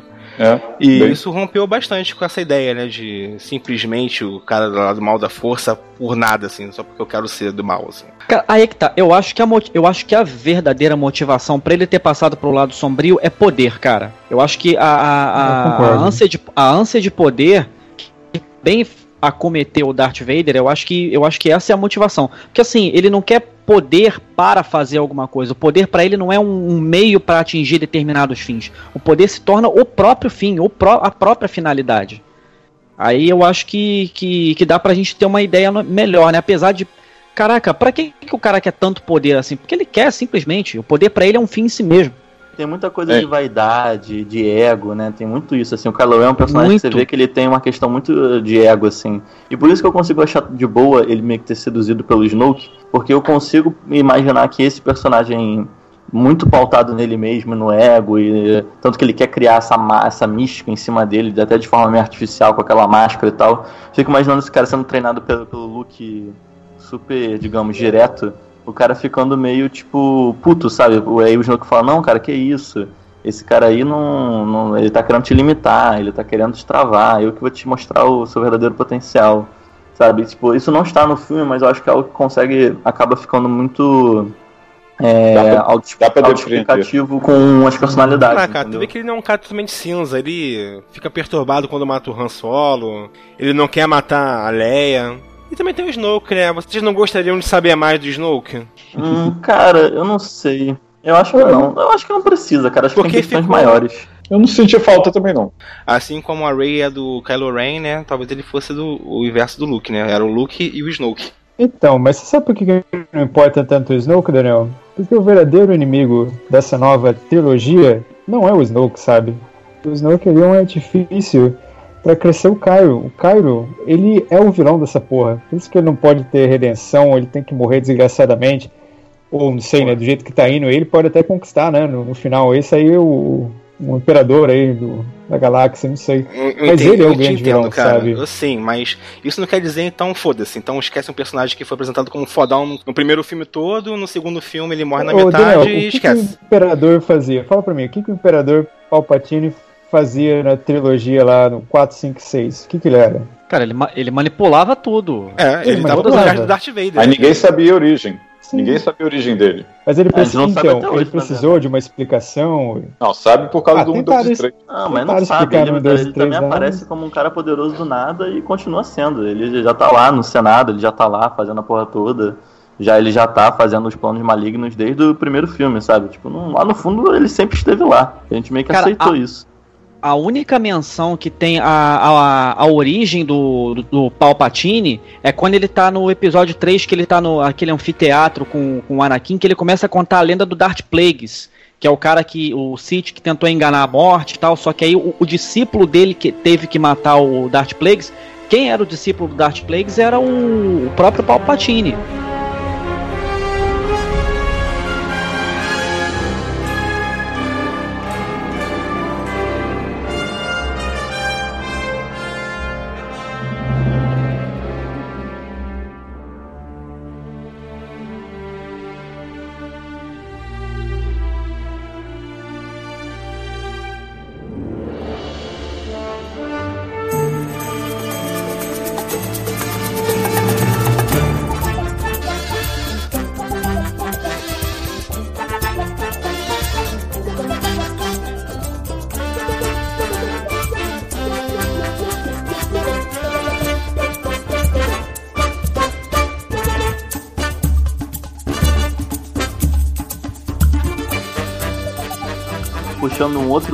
Que eu acho que aí esse realmente é o que vai dividir, dividir, dividiu muita opinião. E eu sei que acho que teve gente aqui que vai discordar de mim, acho que isso vai ser interessante. É que assim, a franquia Star Wars, apesar dela ser aventura e meio fantástica, ela sempre teve, e isso é inegável, ela sempre teve pequenos tons cômicos, principalmente com os droids. Né, o C3PO era o grande alívio cômico do, da franquia, sempre teve momentos assim engraçadinhos. Então Star Wars sempre foi uma franquia que tinha um bom humor. Não era comédia nem nada do gênero, mas tinha seus momentos engraçadinhos. Esse filme teve isso. Assim como tipo, a Força também teve. Só que eu acho que eu, nem se eu percebi uma galera reclamando, falando que teve alívios cômicos demais. Acho que até o Bruno falou que ah, é um pouco excessivo às vezes. É, eu engraçado. achei um bocado- Então, engraçado. Eu, quando eu saí do filme, acho que foi foi uma das primeiras coisas que eu comentei com o Vinícius. Eu falei, porra, eu gostei muito do humor desse filme. Porque Star Wars é um filme difícil de você colocar humor, porque você tá falando de guerra, você tá falando de a força e coisas cósmicas e não sei o que e tal. E, mas assim, o humor sempre teve na franquia clássica. E no- eu, na minha percepção, eu achei o humor desse filme muito inteligente, muito bem colocado nos momentos certos. E eu queria saber por que, que a galera não gostou, exatamente. Bom, é, eu, por, por ter redigido lá a, a crítica lá e, e ter citado isso em, em primeiro momento, porque assim, cara, eu acho que, assim, né, o filme desenhava um bocado as cenas pra você entrar num determinado clima e aí depois ele desconstrói esse clima, né? Por exemplo, na, na cena em que, que a, a Leia Skywalker encontra a projeção do Luke, né? Ela não sabe que é a projeção, tudo bem, nem a gente no- naquele início, né? Mas quando ela encontra a projeção do Luke na, na base, né? Aí eles vão lá, sentam lá, pô, você fica com aquele clima de tensão, assim, emocionado mesmo. Pô, os dois se encontraram até que enfim, é, tem a esperança. Aí depois a, a, Leia vira assim e responde, pô, eu sei que você vai falar, né? O meu cabelo mudou. Aí, cara, eu, eu achei assim que, eu, eu particularmente, né?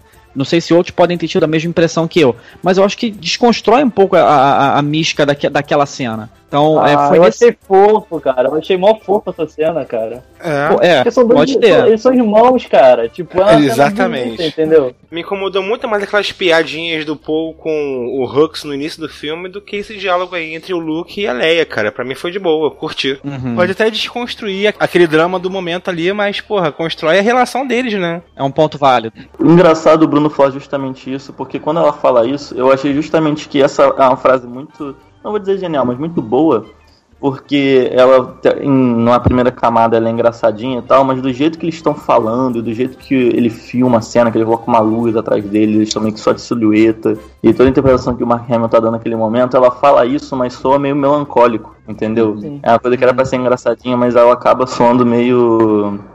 É, Tipo, parece eu que eles não querem tocar no assunto principal, entendeu? exato. o assunto principal exato, machuca exato. eles. Então vamos Uhum. falar de. Sempre usou aquele cabelo, e agora trocou o corte de cabelo, entendeu?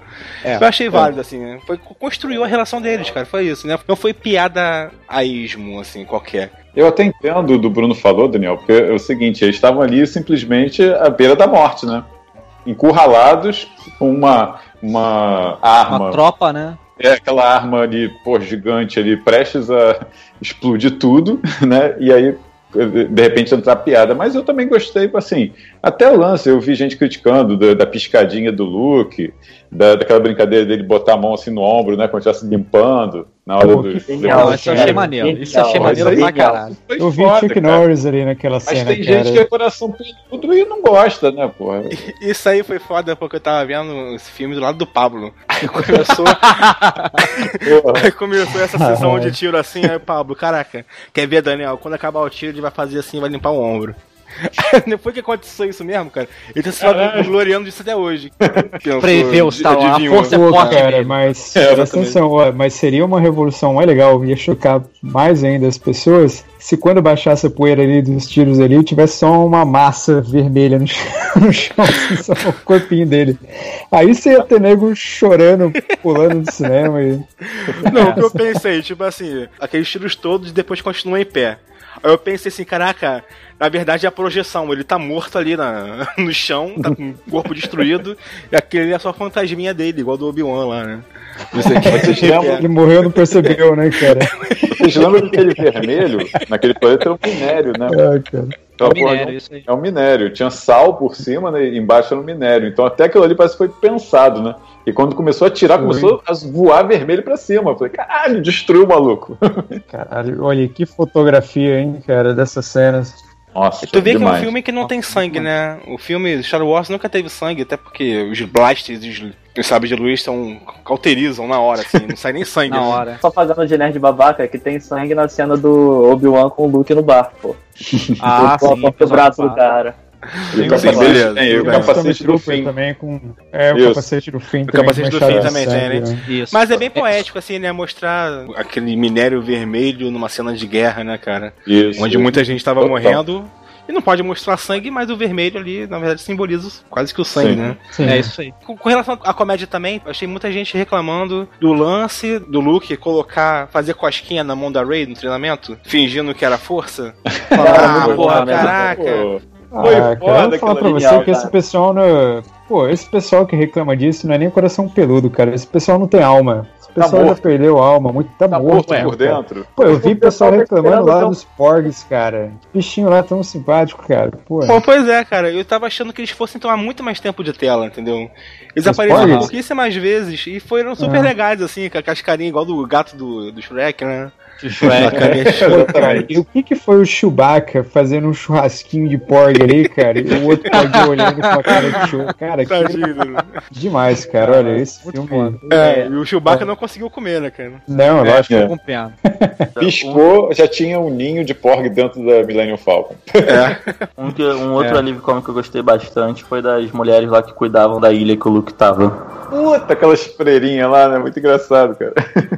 Então, vamos falar da ilha então, né? Já que estamos aí, Isso. né? O que, que vocês acharam aí da ilha, que é a ilha sagrada dos Jedi, que continha lá não só a árvore, que tinha todo o conhecimento primordial né, da religião, né? Podemos chamar assim. Digamos que tinha os papiros da Bíblia dos Jedi ali, né?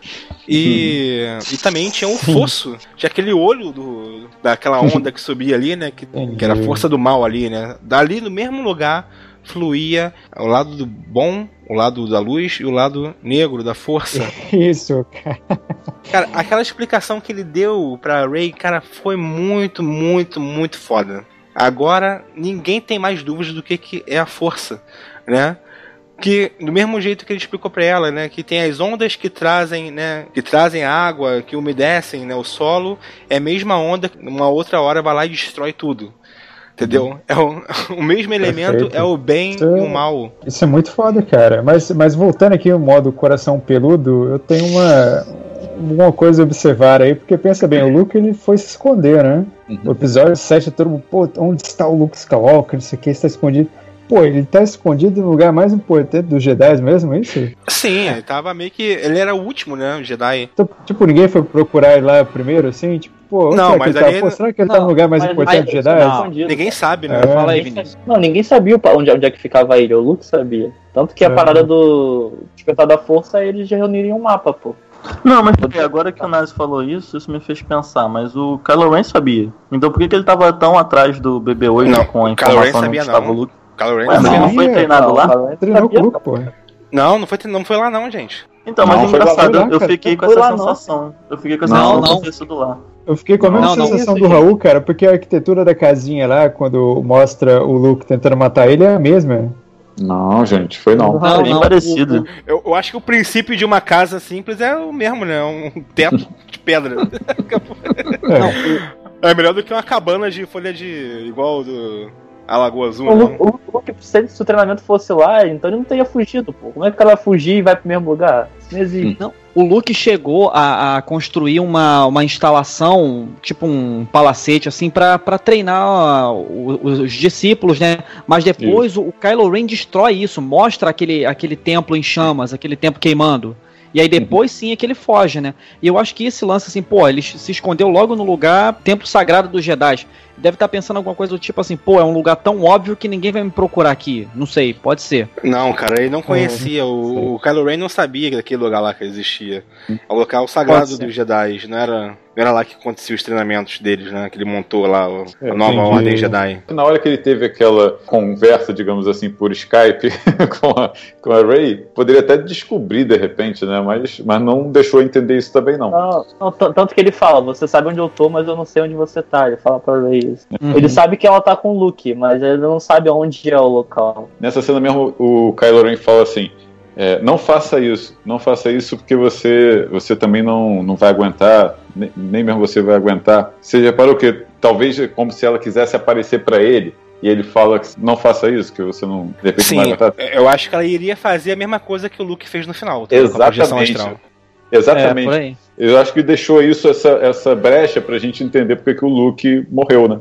Usou toda a força dele pra isso, né? Cara, momento épico número 2, morte do Snoke. Eita, cara, já vai, já vai lançar isso assim já? Assim? Pô, cara, vamos, falar dos momentos épicos que, pô, vale a pena, cara. Pô, tem Pô, que um falar. cara. fanservice atrás do outro. Não, tem que É. falar, pô, mas. Antes da morte do Snoke, se eu não me engano, tem um que acho que é mais foda, que é o, quando o Yoda aparece. Não, É. tem o encontro da Rey com o Luke, né? Pelo amor de Deus, gente. Tem o começo do Ah, filme. mas isso, isso é meio que já era, a gente já sabia que isso ia acontecer, Não, pô, né? mas o que a gente não sabia é que o Luke ia pegar e jogar o sabre de luz pra trás, cara. Olha, Ah, pô, sim. isso me surpreendeu, cara. Eu, Eu desconfiava. Falei, Caralho, como assim, cara? Sabe, eu tava esperando ele super mega mestre Yoda ali. Mais um momento em que os mimizentos, né, já ficaram frustrados, né? É, mas eu gostei, não achei ruim, não. Cara, agora falando do Luke em si, cara, mais alguém lembrou do Yoda no Império Contra-Ataca com o Luke, Lukiço lá, todo boladão, não querendo treinar a Rey, né, cara? Vivendo Exatamente. lá naquela ilha. Aquela ilha de. Vamos dizer que é uma ilha de merda, né, cara? Viver ali, caçando. pegando leite daquela merda. teta daquele bicho verde lá. Tomando na hora ali, rapaz. Depois do Pegando leite um- azul, agora tem o leite verde também. Tem o leite verde. Nossa, ah, velho. pô, e outra, pô, só outra coisa pra completar aí, o Luke ele honrou a, tradição dos grandes mestres Jedi, que é de fazer a cagada e fugir, né? Verdade. Por isso que ele fala, cara, que os Jedi têm que acabar, né? Porque eu falo assim, cara, os Jedi só fizeram merda. Então fizeram Só merda. faltou- né? só, falou só faltou falar isso, né? Mas Ah, só faltou não ele falar, a história dos Jedi é uma história de fracasso. Ele fala É, literalmente é um isso. case, né? é um case de fracasso. É um case. só faltou falar. Uma outra coisa também que a gente não comentou, né, cara, foi a cena maravilhosa que é o Yoda bonecão de volta, né? Caraca, é isso Porra, que eu ia falar. É, Porra, cara, isso Ah. foi sensacional, cara. Sensacional. Não, foi tudo foda, né? Porque fez a homenagem ao Yoda, que a gente queria ver o Yoda novamente, né, cara? O personagem tão importante aí. O Yoda boneco, né? O É. Yoda raiz. Império Uhum. contra-ataca. Yoda Cara, Raiz é foda. O Yoda raiz. Deixa aquele Yoda Nutella lá. E super overpowered, cara. O cara ele ev- evoca um, um relâmpago Caralho. né, como fantasminha, cara. Foi foda aquilo. E, Tirando e- e todas as ainda, né, falas, cara? cara, é, e, e todas as falas dele pro Luke foram ótimas, cara. Até, sei lá, as cômicas, tipo, para de ficar olhando pro horizonte, olha pra mim, porque, tipo, isso é uma piada de Star Wars, saca? Que o Luke Aham. sempre fica olhando pro horizonte. Então, Isso. foi foda, cara, foi foda. Isso foi, E- foi um e- deleite, assim. E, e é bacana, assim, que é, Star Wars ousou é, nos dois sentidos, né? Ousou tanto no sentido de que, é assim, usar a computação gráfica, usar a tecnologia mais avançada para você recriar um personagem antigo, como foi a Leia Skywalker no Rogue One, e agora eles, eles ousam de novo, fazendo uma, uma reciclagem do, do, do, assim, de usar Muppet, de usar boneco, que é no É. o caso do, do, do Mestre Yoda. Eu acho É. que, cara, é, Star Wars a cada vez se reinventa mais, cara. Isso é uma coisa que poucos filmes conseguem. Tu tá falando o tempo todo, olha, Leia Skywalker, Leia Organa. Ela é pô. organa. Né, Organa, né? É, Enfim, Era Skywalker só no. Só no sangue. Só no Só no sangue. sangue. só no sangue.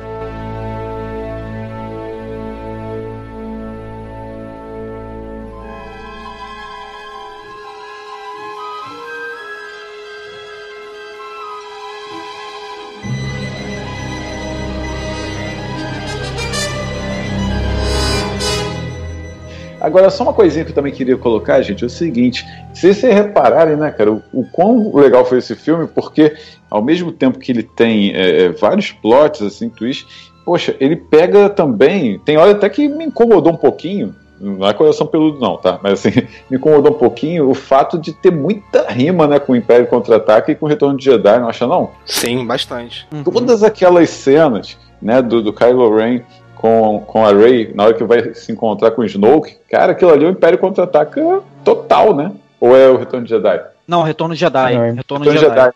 A cena dele subindo o elevador, cara. As mesmas frases. Você, vai- eu sei que você vai, é, vai, entender- vai querer vir para o lado, do lado negro, não sei o quê. Aí ela fala igualzinho o Luke também. Não, mas eu vou convencer você, não sei o quê. E quando chega lá o, impera- o imperador, já tô até chamando o Snoke de imperador, também chega falando a mesma coisa, leva ela até uma tela para mostrar os- a esquadra sendo destruída, falando, seus amigos vão perder. Igualzinho também o Luke fica olhando pela janela, né? Todo mundo sendo destruído Sim, também lá na sim. batalha.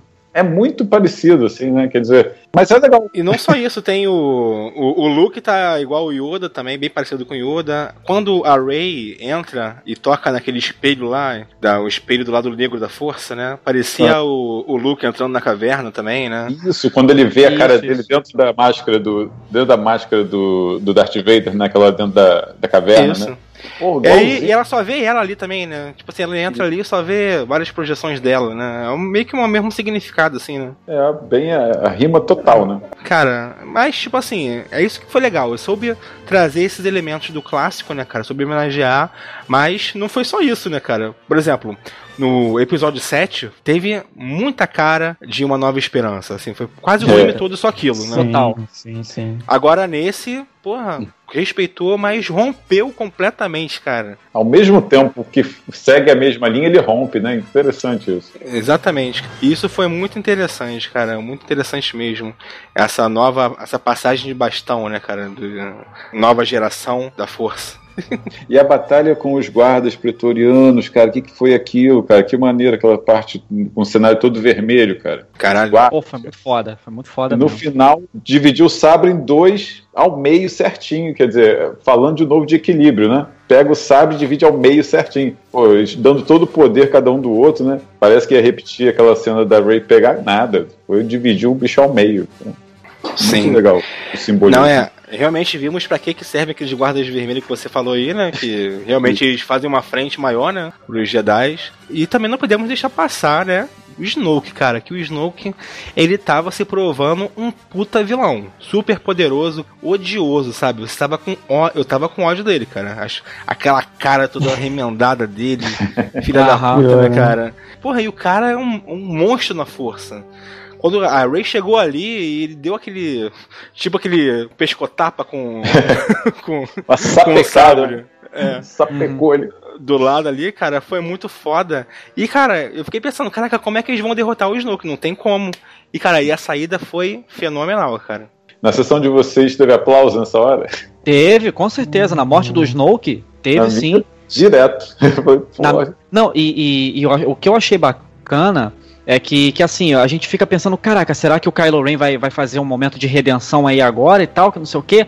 Aí depois quando você vê, ele estende a mão pra Rey, pô, vamos acabar com essa porra de, de rebeldes, de, de primeira ordem, vamos, vamos fazer as coisas funcionarem do nosso jeito. Aí, caralho, ali ele realmente é, se firmou como vilão.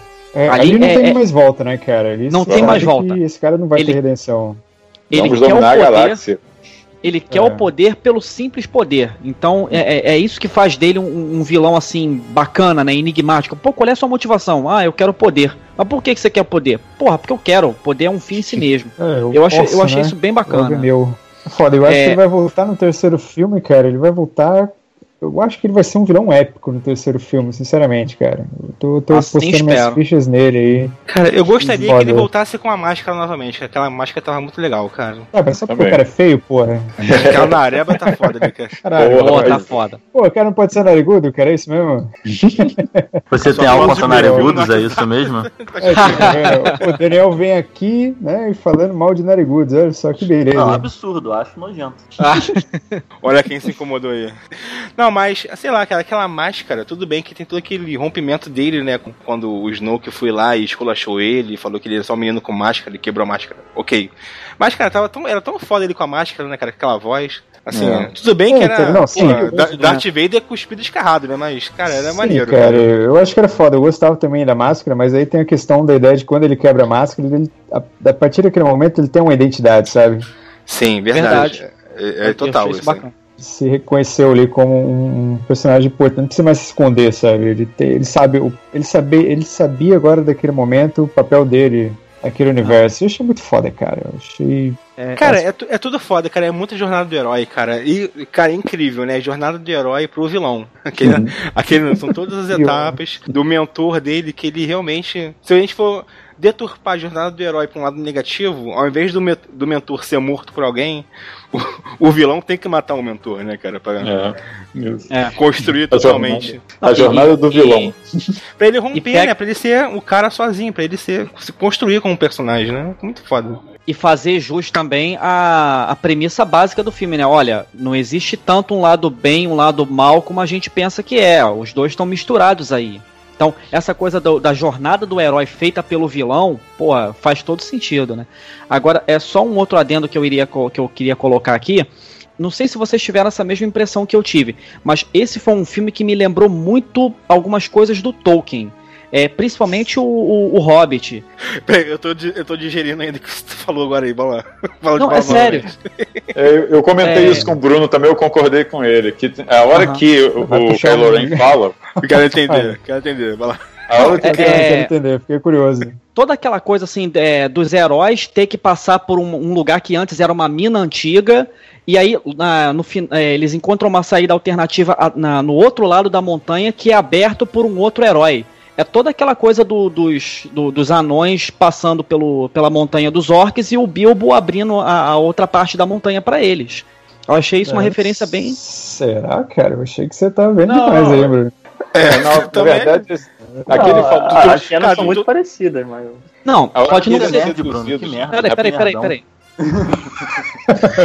olha, o Raul, olha o Raul do lado negro aí, ó. Isso, seguindo aqueles cachorros de, de, de cristal, né? E aí quem abre a, a outra saída pra eles é a Ray. Então eu, eu achei um paralelo bacana, assim. É, mas é, É, tem, mas tem muita será, história que cara? tem essa história aí, né? Tem muita história que tem. então, eu achei que o Bruno ia puxar um Jaja Brinks igual o Smeagol, sabe? Ah, Já vai tava tomar uma polêmica já.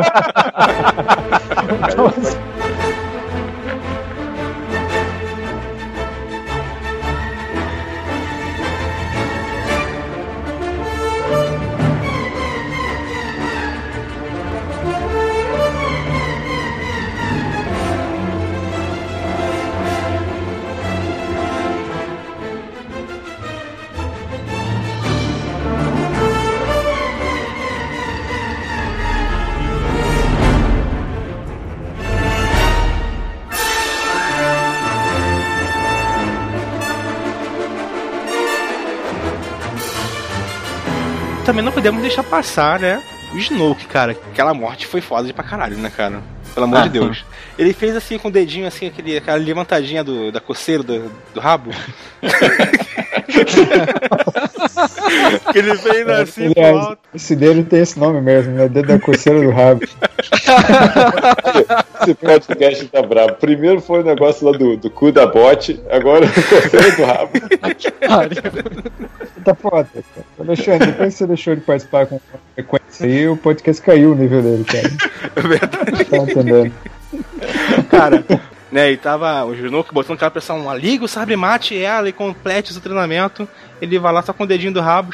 hum, Caraca, atravessa o Snoke, cara. A gente É. vê de longe o corpo dele caindo, assim, cortando na metade. Corta ao meio, né? Corta Caraca, gente, porra, caralho. mas isso mostra o quanto o Caio é foda também, né? Porque o Sim. Snoke, ele tava fazendo uma leitura ali do Caio, falando, ah, eu sei o que você tá pensando, você é um filho da puta, você vai matar ela, não sei o quê. Então, de, de certa forma, o Caio, ele meio que ludi- ludibriou, né, o, o O Snoke próprio ali, mestre, né? exatamente. Cara, foi muito foda aquilo, cara. E depois desencadeou naquela luta, que foi uma das sequências que vai concorrer aí a melhor sequência de ação do ano aí, né? No nosso troféu Tarja Imprensa, que é o nosso próximo episódio. Fiquem aí, certeza. aguardem. aguardem. Aí, beleza, né? E nessa cena aí, há aquele combate que a gente já citou aqui, né? Que foi um querendo levar o outro pro seu próprio lado, né? O bem e o mal, né?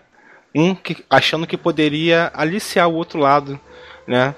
Pra si mesmo, né? Trazer o Kylo Ren, trazer a Rey pro lado negro. Né, como deu a entender, que ela sabia o, o lugar dela nessa coisa, né? Nessa história. E a Rey tentando puxar o Kylo pro lado da luz, né? Porque, né, ela também viu os conflitos na mente do Kylo Ren, né? E ficou um impasse bem legal, assim, né, no final ali, né? A interpretação dos dois, né, Daniel, foi muito legal, que tu via assim no rosto dela a decepção, ela chorando, porque vendo que não ia conseguir levar ele realmente pro lado da força, pro lado do bem, né? É, a interpretação dela foi demais, assim. Até ele que é meio ruinzinho, mas, pô, também foi bem nessa cena. Eu, Cara, eu acho ele um bom ator, cara. Eu acho que ele. Eu acho ele um excelente ator, cara. O Adam Driver era ator. muito bom, cara. A Daisy Ridley, que é ma- mais desconhecida que o Adam Driver aí, né? No meio Não, mas eu, eu gosto muito, cara, da- dessa atriz. Porra, é muito boa, cara. Caramba. Assim, uma revelação, cara, pra mim. Essa, essa menina é muito expressiva e. Ah, Sim, o cara achou ela bonita e tá falando esse negócio Não, aí. não, sério. Tá Não, não, né? é Tá do lado. Eu acho que ela é muito expressiva, assim, eu acho que ela tá até mais contida nesse filme, né? Não tá tão assim brincalhona como no primeiro e tal, mas assim, ela consegue passar realmente com expressão, cara. Aquela cena da caverna, por exemplo, por- onde tem os espelhos e tal, pô, se tu parar pra ver ali, caramba, só em, em termos de expressão, naquela hora que ela vai querer saber quem são os pais, né? vem aquelas duas sombras e, e- e vira ali só ela mesmo no reflexo. Se você olhar direitinho, não é uma cena fácil. É, mas eu achei que, eu achei que ia rolar um Harry Potter ali, hein, cara. Eu achei que ia Não, mas- os, os pais dela ali, ó. Você ia falar com ela, assim, o espelho, o reflexo. Falar com ela. É, uma coisa que é, me incomodou um pouco, é, é, na verdade é um incômodo que já vem assim desde o episódio 7, né? Que assim, a, a, a fluidez com que a, a Rey tem com a força. Assim, do nada ela pesca as coisas assim, por exemplo, ela nunca pegou num sabre de luz na vida. E aí ela tava lutando com o Kylo Ren no episódio 7, e assim, ela segurou o Kylo Ren assim, e depois fez um- uma transferência, buferizou um bocado da força pro, pro cérebro dela, e ela botou o Kylo Ren na defensiva. E, e agora, nesse, nesse episódio 8, é, eu concordo, realmente, foi uma cena muito bem coreografada, ótimos efeitos, foi uma cena muito foda. Mas assim, é, o fato de a Rey, que não tem um treinamento de combate tão intenso assim, conseguir derrotar um monte de, de, de soldados de elite, eu achei um bocado complicado assim, mas pô, eu comprei a cena porque realmente foi muito bacana. Mas Sim, assim, é, foi, foi uma coisa que eu fiquei com um certo, um certo pé Sim, atrás. é, Então, mas isso, mas isso é explicado porque a força nela, além de bruta, é maior do que em todos os outros, né? Ela é tipo como se fosse a escolhida, né, do, da situação ali. Então acho que isso eu aceitei, eu aceitei muito bem, cara. Não vi nenhum problema aí não. Mas eu acho que o treinamento, né, pra tu ter uma destreza maior com a força, né, não ter só o, o force push, que é a força bruta, digamos assim, mas ter toda a destreza de se locomover com a força, é uma coisa de treinamento mesmo. Mas, como, Não, mas o né, próprio Yoda Cara, é- falou, cara, que tipo, força não. Tipo assim, ele virou pro Luke e falou: você não tem nada a ensinar ela, né? a força ensina, né, a força Isso ensina já tudo. mostra o quanto ela era poderosa, né? Ele podia ter falado isso pro Luke lá no Império Contra-Ataca, né? e evitar, e evitar meia hora de É, filme. mas o lá, Yoda. O Yoda é sacana, cara. Ele quer Mas sacanear o Luke. tá, mas aí que tá a grande diferença que eu acho. O Luke, é, na, no Império Contra-Ataca, ele era muito ele, ele, ele. Tipo, eu quero ir lá pra, derro pra derrotar o cara que matou o meu pai, situação que matou os meus tios. A Rey era uma parada mais, nesse sentido, ela é mais puramente altruísta. Entendeu? Ela quer ir lá, não porque ela quer matar o inimigo dela, mas porque depois ela quer trazer o inimigo pro lado do bem, sabe? Uhum. Tanto que quando o Kylo Ren tá caído lá, depois que eles desmaiam e ele acorda e ela desapareceu, ela poderia ter levantado e ter matado ele. Mas Uhum. não é essa parada dele, e eu acho que também é toda um pouco da mensagem que esse filme quer passar. Que é o que a Rose fala, pode até ser meio clichê, e até foi um momento meio, digamos, excessivamente fofinho para aquelas condições que eles estavam, mas é isso, a gente não vai vencer essa guerra destruindo o que nós odiamos, mas protegendo no que a gente acredita, né? No que nós amamos. Isso. E eu acho que é por isso que a Rey era mais. ah, acredito que ela precisa de menos treinamento que o Luke. Porque eu acho que ela é mais, digamos. Não, não, pura. menos não, cara. Não é menos treinamento que o Luke. É nada de treinamento. É zero treinamento. Verdade. Entendeu? Até o Kylo Ren, que é, digamos que é o inverso da Rey, no lado do Negro da Força, treinou, entendeu? Eu tava dormindo só ali. Ele tá dormindo na aula. O Kylo Ren só dormiu, cara. Ele, aquele foi o primeiro dia de treinamento dele, sabe? O Luke falou, puta, vou matar esse cara. Mas até o Snoke tre- treinava o, o Kylo Ren, né? Falava, tem que terminar seu treinamento, não sei o que, as coisas assim. Então, é bem legal. E assim, os outros alunos que seguem Kylo Ren se transformam nos Cavaleiros de Ren, né? Uma Uhum. coisa assim. Isso. Nesse filme não é nem tocado assim neles, né? É, não aparece. Mais uma não. vez, né? não aparece assim os outros alunos também. De repente é uma coisa que vai ser trabalhada no próximo filme. Eu até achei que eles se ten- tinham se transformado nesses guardas imperiais dessa cena vermelha, porque eles estavam bem fortes, cara. Eles não pareciam simples guardinhos. Não, são guardas de elite, realmente. Não, não são qualquer guardinha, não. E aquela porra daquela armadura ainda resiste ao sabre de luz, tu viu? No, no braço, assim, numa hora o cara fez com o braço assim, segurou o sabre. Eu falei, caraca, Tem tipo um raiozinho vermelho que fazia tipo um campo de força, né? é sinistro. Agora, sem querer mudar de assunto, mas já mudando, alguém chipou aí Finn e Rose? Sim! Rose Rainha! que isso? Caralho, que, que... A ligação. A ligação do, dele, né, do fim com, com a Rose, se a gente analisar, né, cara, é, é o lado Rogue One da história, entendeu? Acho que outros personagens também, é, menos, digamos assim, importantes, também têm ali a sua contribuição a dar ali para tanto para resistência, né, quanto pro lado realmente bom da força, entendeu? Aquele side quest pra história, assim, a gente já comentou que não resultou em nada, inclusive Isso. o seu Del Toro lá, que a gente Sim. não sabe se ele já estava macomunado com o Império desde o começo, se foi lá que ele mudou de ideia, a gente não sabe muito bem. Aliás, tem uma cena, Daniel, que tá nesse arco aí, nesse mini arco aí deles, onde ele mostra, né, mais uma coisa importante de se falar do, do equilíbrio, né? É, quando eles estão naquela nave e mostra ali as naves que os mercadores ali, digamos, estavam vendendo tanto para o lado da primeira ordem quanto também para a resistência. Vocês viram? Lembram disso aí? Sim. Então aquilo ali é uma coisa, é uma questão bem atual, né? É aquela, tipo o senhor da guerra, né? O cara vende arma para os dois lados e nó, nós estamos aqui de, de bucha, entendeu? Estamos aqui para morrer por ele. Não, na verdade, sai sempre como vencedor, né? O cara que tá jogando as duas. É, exato, mas, mas ele coloca um pouquinho isso, né? Com essa questão Sim. de vamos abrir o olho Bacana. porque não tem o lado bom, o lado ruim puro. Como é que eles encontraram ele? Já tava preso na prisão ali, né? E ele que ofereceu a, a- a ajuda. Aí eu comecei a pensar, não, saiu o Império que plantou ele lá. De repente, nem o cara que a Mascanata indicou, né? É o cara que foi lá infiltrado do Império pra justamente fuder com o plano deles, né? É, fiquei com essa dúvida também, Daniel. Não, não. claro. A É. questão é que assim, ele de fato não era o cara que a Mascanata falou, porque o cara que a Mascanata falou apareceu, só que eles não conseguiram contratar o cara e foi improviso. Mas ele fala, depois que eles são é, pegos e tal, é, ele fala, ah, a gente tava caminhando pra cá e eu fiz um acordo com o Império. Foi, Também foi de improviso esse acordo dele, não foi previamente estabelecido. Ele fala isso. Eu fiquei nessa dúvida na parada ali, né? Mas, Não, Que ele cara, enfim, que- por sinal- enfim, essa side quest pra vocês valeu assim a construção desse relacionamento aí, dessa apaixonante da Ti- Rose com Cara, o eu acho que. Olha, eu vou falar, eu vou manter aqui a minha opinião de que, porra, você podia enxugar ali e fazer. Porque no final, o que, que ficou dessa side quest aí? Eu acho que ficou o seguinte, olha só, ficou aquela, aquela coisa que eu já tinha falado antes, né? Assim, um plano de desobediência das ordens superiores que deu errado, que eu acho que é uma coisa que a gente viu de novo em Star Wars, né? Que é uma coisa que é novidade. E Sim. principalmente, cara, eu acho que é, é, isso abriu a, a, a porta para a redenção final do, do, do Finn. Que ele confrontou a Phasma, né? Que era a, antiga superior dele. Ali ele realmente, olha, não sou, não tem, existe mais nada de Stormtrooper em mim. Aquele confronto ali significou isso. E eu acho que é, ele, ele só poderia ter esse confronto se ele tivesse sido capturado. Então acho que o propósito dessa cena final não foi nem assim é, ter eles terem conseguido levar o cara lá, decodificado tudo. Foi o fim conseguir se consolidar como, como herói. Um Eu pouco acho mais, né, também, ah, assim como vários outros personagens, assim como o Paul Dameron, ele é muito eu, eu, eu, eu. Então era tudo isso, assim, principalmente na- no primeiro filme que ele apareceu e nesse. E essa jornada que ele vai é para ele ter uma noção maior do tamanho da galáxia, o quão complexa ela é, e que assim, ele não pode ser esse cara é, tão, tão egocêntrico e tão mesquinho, entendeu? Eu acho que a Rose, quando a gente fala de relacionamento dos dois, eu acho que é muito mais dela gostando dele do que dele dela, entendeu?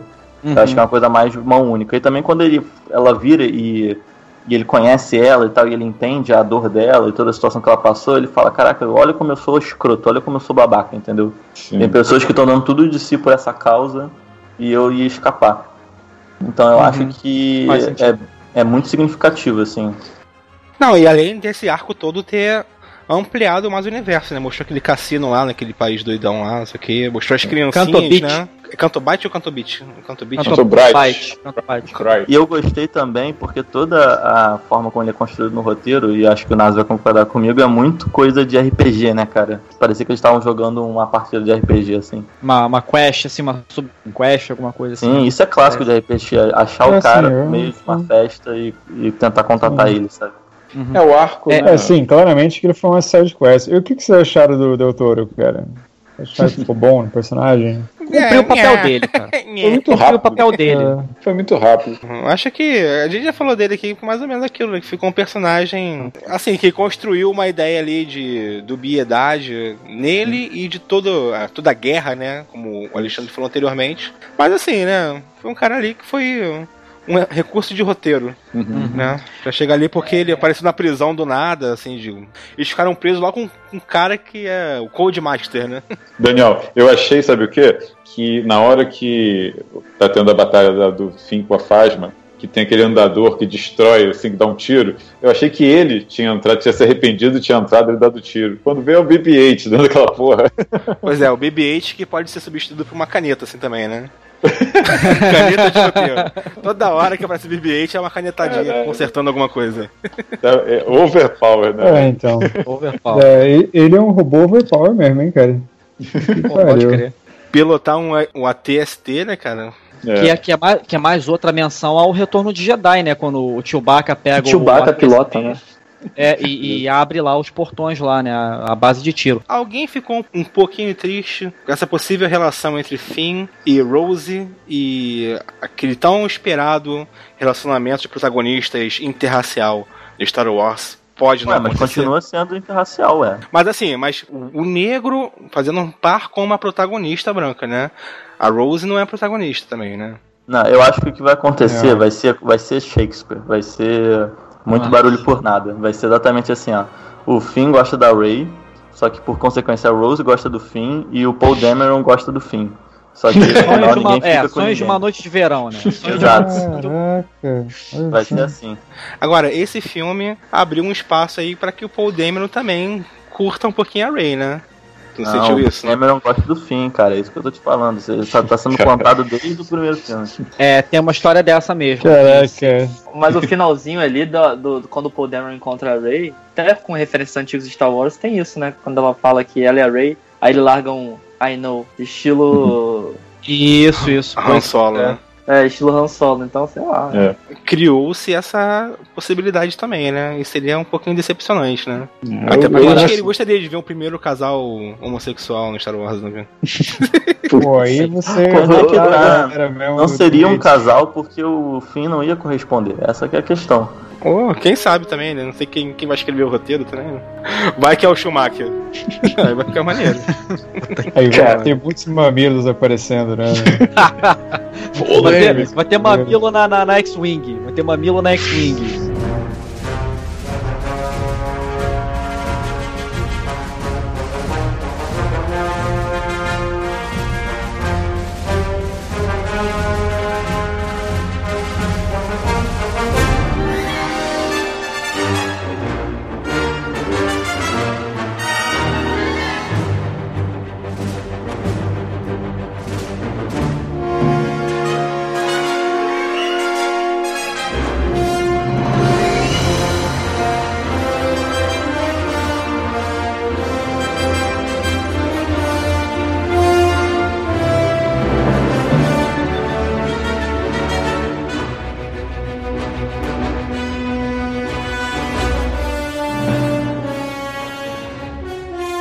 Falei que eu não gostei tanto do filme, eu achei o meio dele um pouco enrolado, né? A gente acabou de ver aqui vários pontos que não foram tão bons, mas se vem uma coisa pra redimir o filme é o final.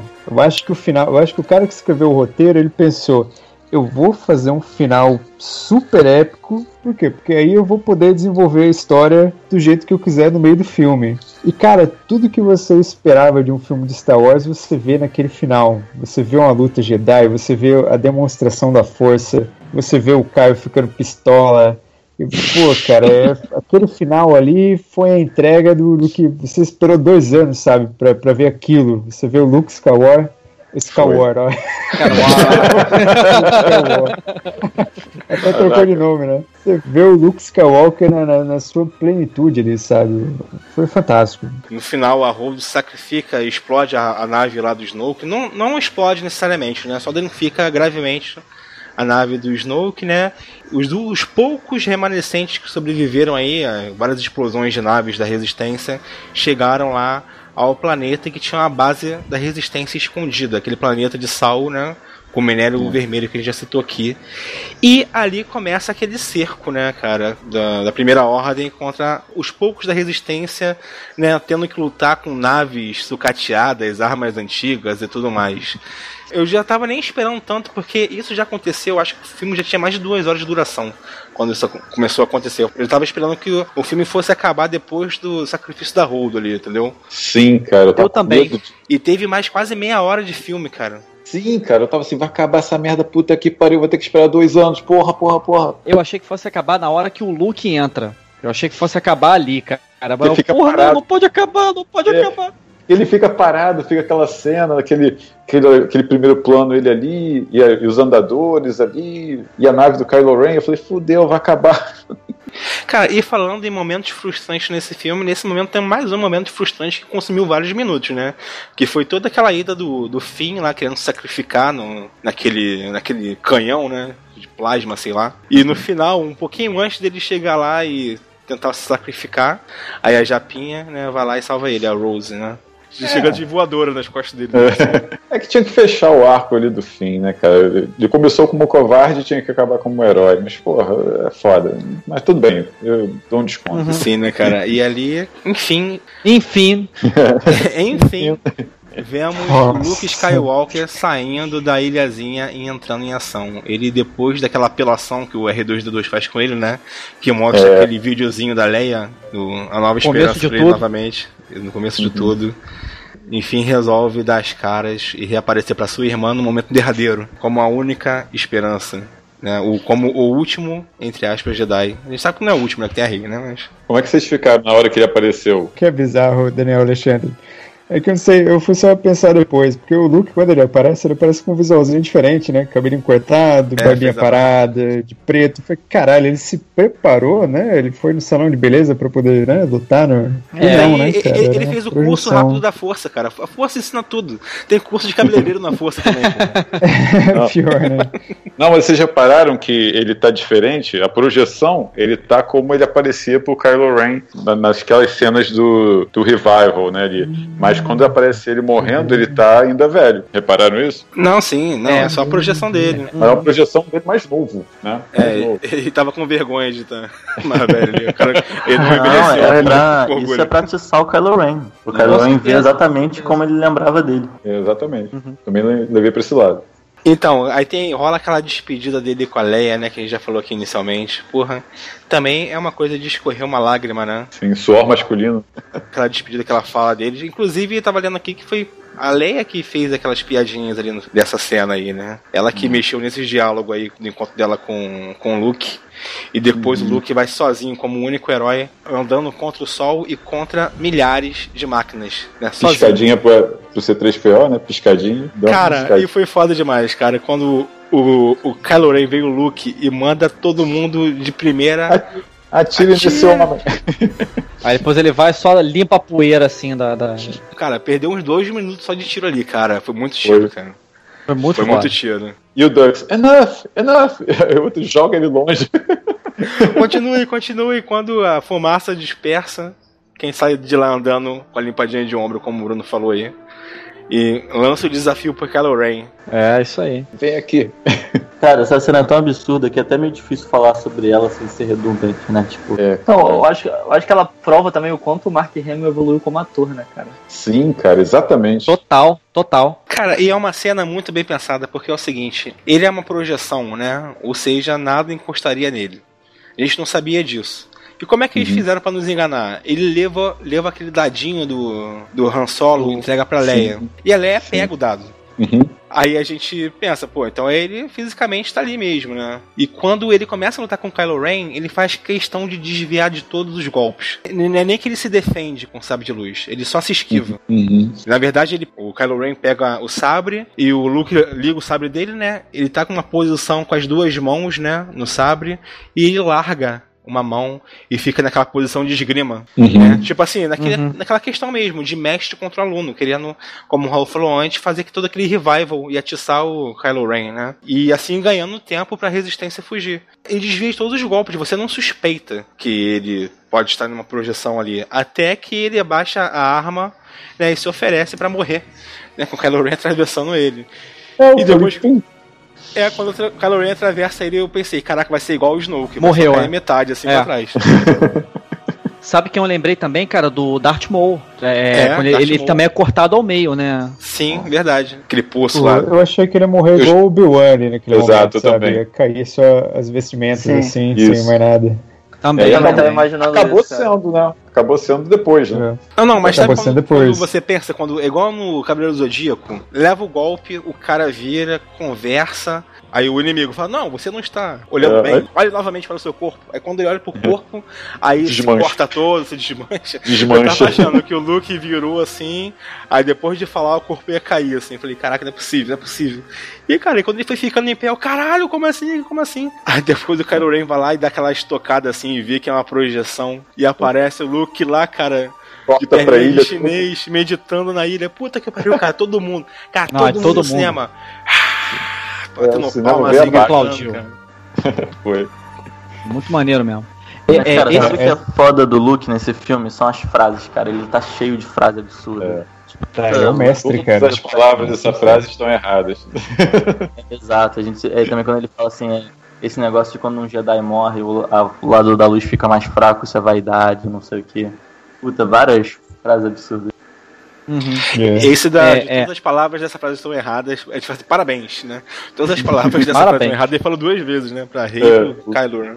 Puta mestre, né, cara? Eu gostaria de ter visto mais do Luke puta mestre, mestre, cara. cara. E então, é, é- essa é a frustração, né? Você querer É. ver mais isso. Mas e quando ele morreu ali, cara? Quando você vê aquele sol tocando Que ali a música Os lá dois de sóis, Tatooine lá. Ah, Que cena. Cara, é de você pegar o dedo e coçar a bunda e você começar a enxugar as lágrimas do, do, Caralho, do canto do olho. porra, vai pegar conjuntivite, Qual olho? cara. Tem que especificar qual olho, cara. o olho das lágrimas. É. Ah, sim. Porque não é o nome do dedo, não é esse o dedo? O Mark Hamill arrebentou nessa cena, gente. Caramba. Não, ele só- arrebentou. Ele arrebentou. Caraca. O- Mas, o cara. Mark Hamill trouxe um outro Luke Skywalker, né? A gente via assim o, Luke Skywalker mais, mais novo, mais imprudente, mais é, explosivo, mas agora ele trouxe assim o, o mestre mesmo, né? O mestre tirando sarro da cara do, do discípulo, do aprendiz. E isso ele soube trazer muito bem, cara. Ele realmente evoluiu muito como ator nesse filme. E essa cena faz rima com aquela primeira, assim, lá do início, né? Coitado, que era moleque, não tinha porra nenhuma, já olhando para aqueles dois sóis, falei, porra, vou morrer nesse deserto aqui, vou fazer porra nenhuma na minha vida. E ali ele, e ali ele É, contemplando, né, é aquela coisa poética, né? Contemplando, pô, que ele fez alguma coisa, fez a diferença ali, né? E até o último minuto fica na esperança, não, ele vai viver, cara, ele vai viver, que ele, ele cai da pedra, depois começa a se levantar, pô, caraca, ele tem um pouquinho de força ali pra poder continuar vivo, mas aí quando ele senta novamente, olha pro sol e parece que tem uma nave chegando lá, não tem uma nave? Ele vê no horizonte uma nave chegando no planeta lá que ele tá. Não, isso eu não reparei, não. Isso não, reparei. Não, não reparei também Posso não. ver de novo. Só devia ser um urubu lá do planeta dele. Eu só vi os dois, só, os dois sóis, né? E tocando o tema dele, né? O tema do Luke, né? Pô. tema da força e daqui a pouco o corpinho dele, né, a gente vê na penumbra, né? A gente tá contra o sol assim, vê só a sombra do corpo dele, silhueta se desfazendo e E a aquele manto caindo. voando, né? Cara, cara, É. que final Você digno, vê que não cara. é uma morte, é- né, cara? Você vê que ele não morreu, ele se fundiu com a força, né? Ele Exatamente. Virou, foi, pô, fantástico, cara. Olha, é, Muito maneiro foi o mesmo. melhor fechamento de um personagem de Star Wars, hein, cara. Cara, eu acho que E- isso ensina muito, cara. Isso vai ensinar muita gente a como respeitar um, um personagem tão importante assim na cultura pop, Uma né, série, cara? né? Pois é. Isso você tá falando isso, mas a galera aí que tá querendo petição, você tá falando isso, tá se jogando da janela enquanto você fala isso, né? Ah, cara, É só verdade. joga Ele- eles que Pode se que se janela, joguem. cara. E que caia, e que caia de cabeça num prego no chão ainda quando cai. Cara, o pessoal tava pedindo pra voltar o George Lucas, cara, na direção aí. Ele falou, você tá Não, maluco, isso é- é voltar o George. Lucas pra puxar Jaja Binks lá e por aí vai, pô, não. Já que a gente tá falando disso, é bom que saiu aqui a notícia fresquinha, que fãs estão fazendo uma petição online pra variar, né? Essa mais nova moda da cultura pop, pra que o filme Último Jedi seja tirado da cronologia de Star Wars. Eu me recuso a comentar isso. Isso aí é ridículo, cara. Não, mas eu quero o motivo, eu quero falar o motivo, tá? Aqui, ó, eu vou ler. Fala, fala. Qual a Ah. justificativa? Uma, da- uma das principais razões é a organização da petição, aqui ó, vou ler, abre aspas.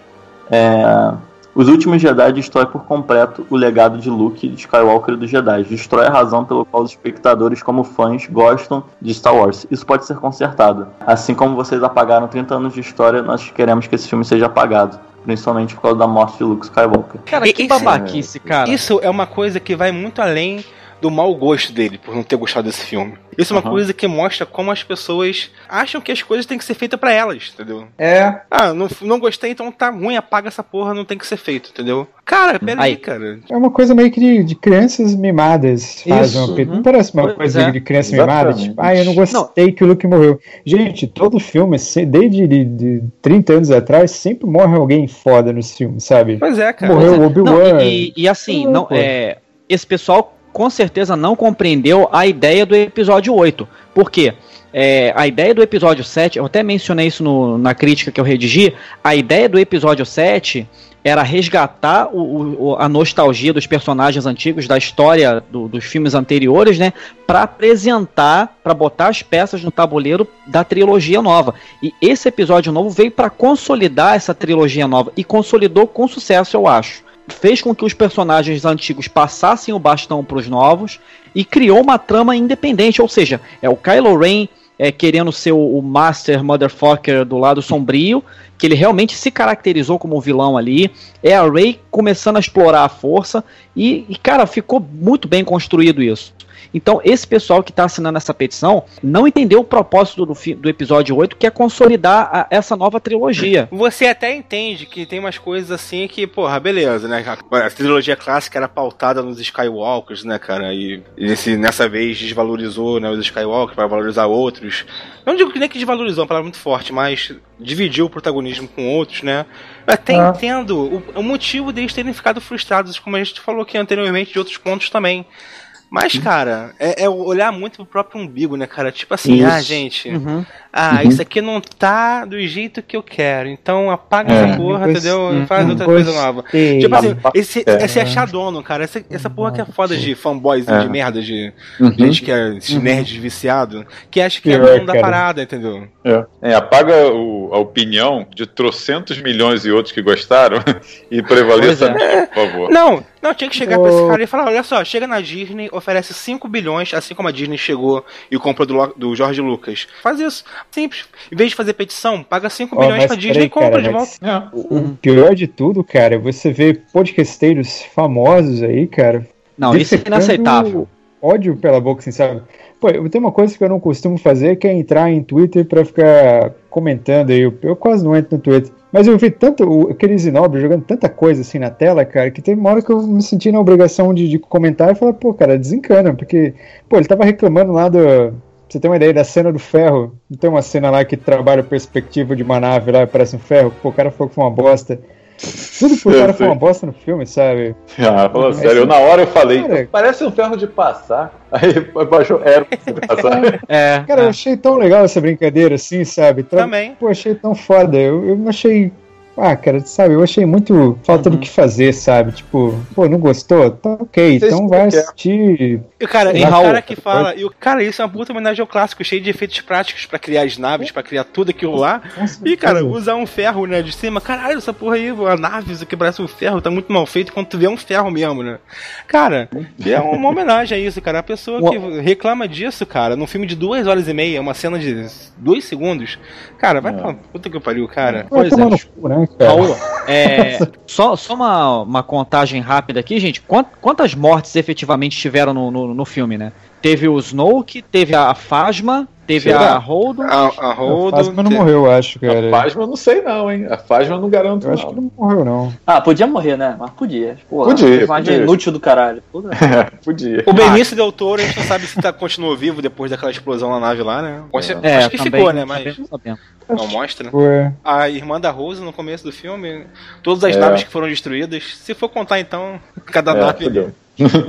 É, mas Eu é, acho que é- assim, cara, a gente falou de, de tudo isso de respeitar o Luke e tal, só tem uma, uma parte nesse filme que é meio duvidosa, assim, que eu, eu confesso que eu achei que eu não gostei tanto, que foi exatamente a cena em que o, o Luke vai lá, quase assassina, né, o Kylo Ren a sangue frio, sei lá, pra, pra mim é meio estranho ver o, ver o herói, o símbolo do herói, porque o Luke na cultura pop é isso, né, o- é o símbolo da, da jornada do herói.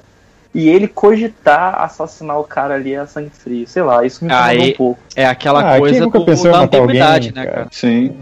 Matar da alguém. ambiguidade. Mas ele, nunca- Vinícius, mas isso rimou, rimou certinho com o filme, né? Porque o filme está o tempo todo falando sobre essa questão do equilíbrio, né? Essa questão de, poxa, vai pro, é o cinzento, né? Que a gente estava falando antes, né? Aquele, aquele lado cinzento da força, né? Que foi colocado até aqui. Porque ele tinha realmente a dúvida. Aquele momento no Império Contra-Ataca, que ele vê o rosto dele dentro da máscara do, do Vader, foi um outro momento também ali, entendeu? Que ele tava ali, poxa, será que esse é o meu lado mesmo? Digamos que é a pintura final da, do fracasso dele, entendeu? Ele fracassou Sim. como mestre. Ele fracassou. e- e ele cogitar matar é o prova final do fracasso, entendeu? Dele. É, ele fala, né, conta ele até disso. fala que é um momento de fraqueza. Né? No momento de fraqueza, eu, eu pensei em, em acabar com ele ali para evitar um mal pior. Mas só que É, eu não- entendi isso, só, só que é meio foda vocês pensar, pensar no Luke, por exemplo, no Retorno de Jedi. Que ele vai lá sozinho enfrentar o, o Darth Vader, o Imperador e tal.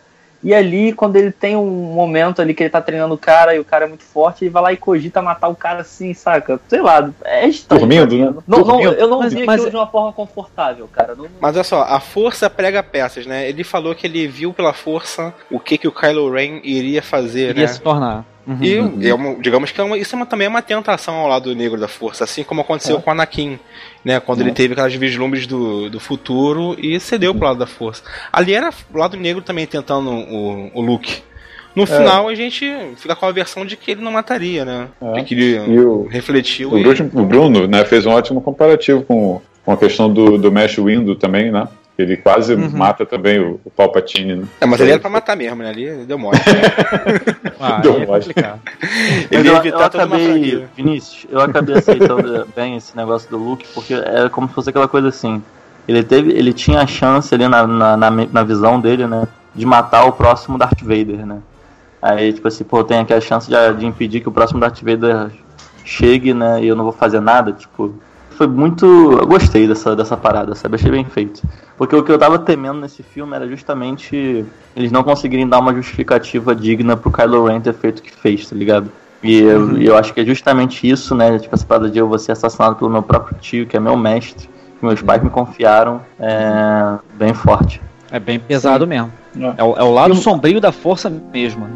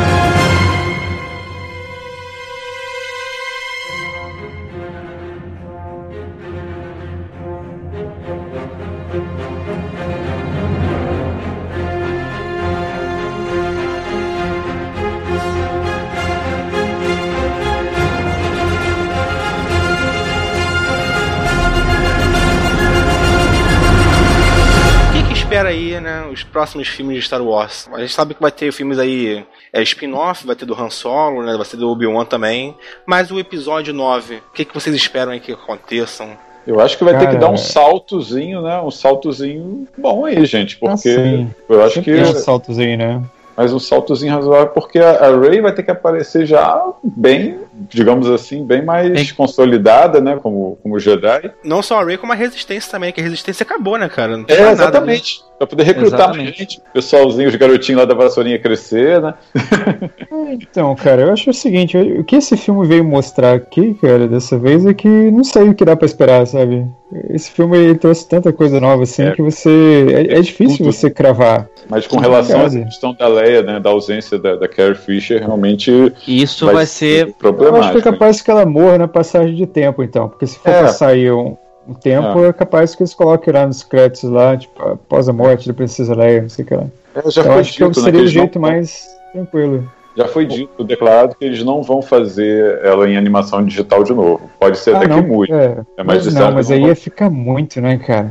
Uma É, coisa é você fazer uma cena com um boneco. É, se fizesse uma cena, tipo assim, ela mostrando ela morrendo em alguma cena de combate, ok, rapidinho, esse começo do filme, mas fazer um filme todo com isso não dá não, cara. Não, dá não, dá não. Eu acho até meio desrespeitoso, assim, sei lá. Não, É, exatamente. não essa ideia, não. Também, também. Agora é o seguinte, né, será que vai rolar uma nova cria aí de Jedi, cara? De... A gente viu aquele molequinho lá usando a força com a vassourinha ali, né?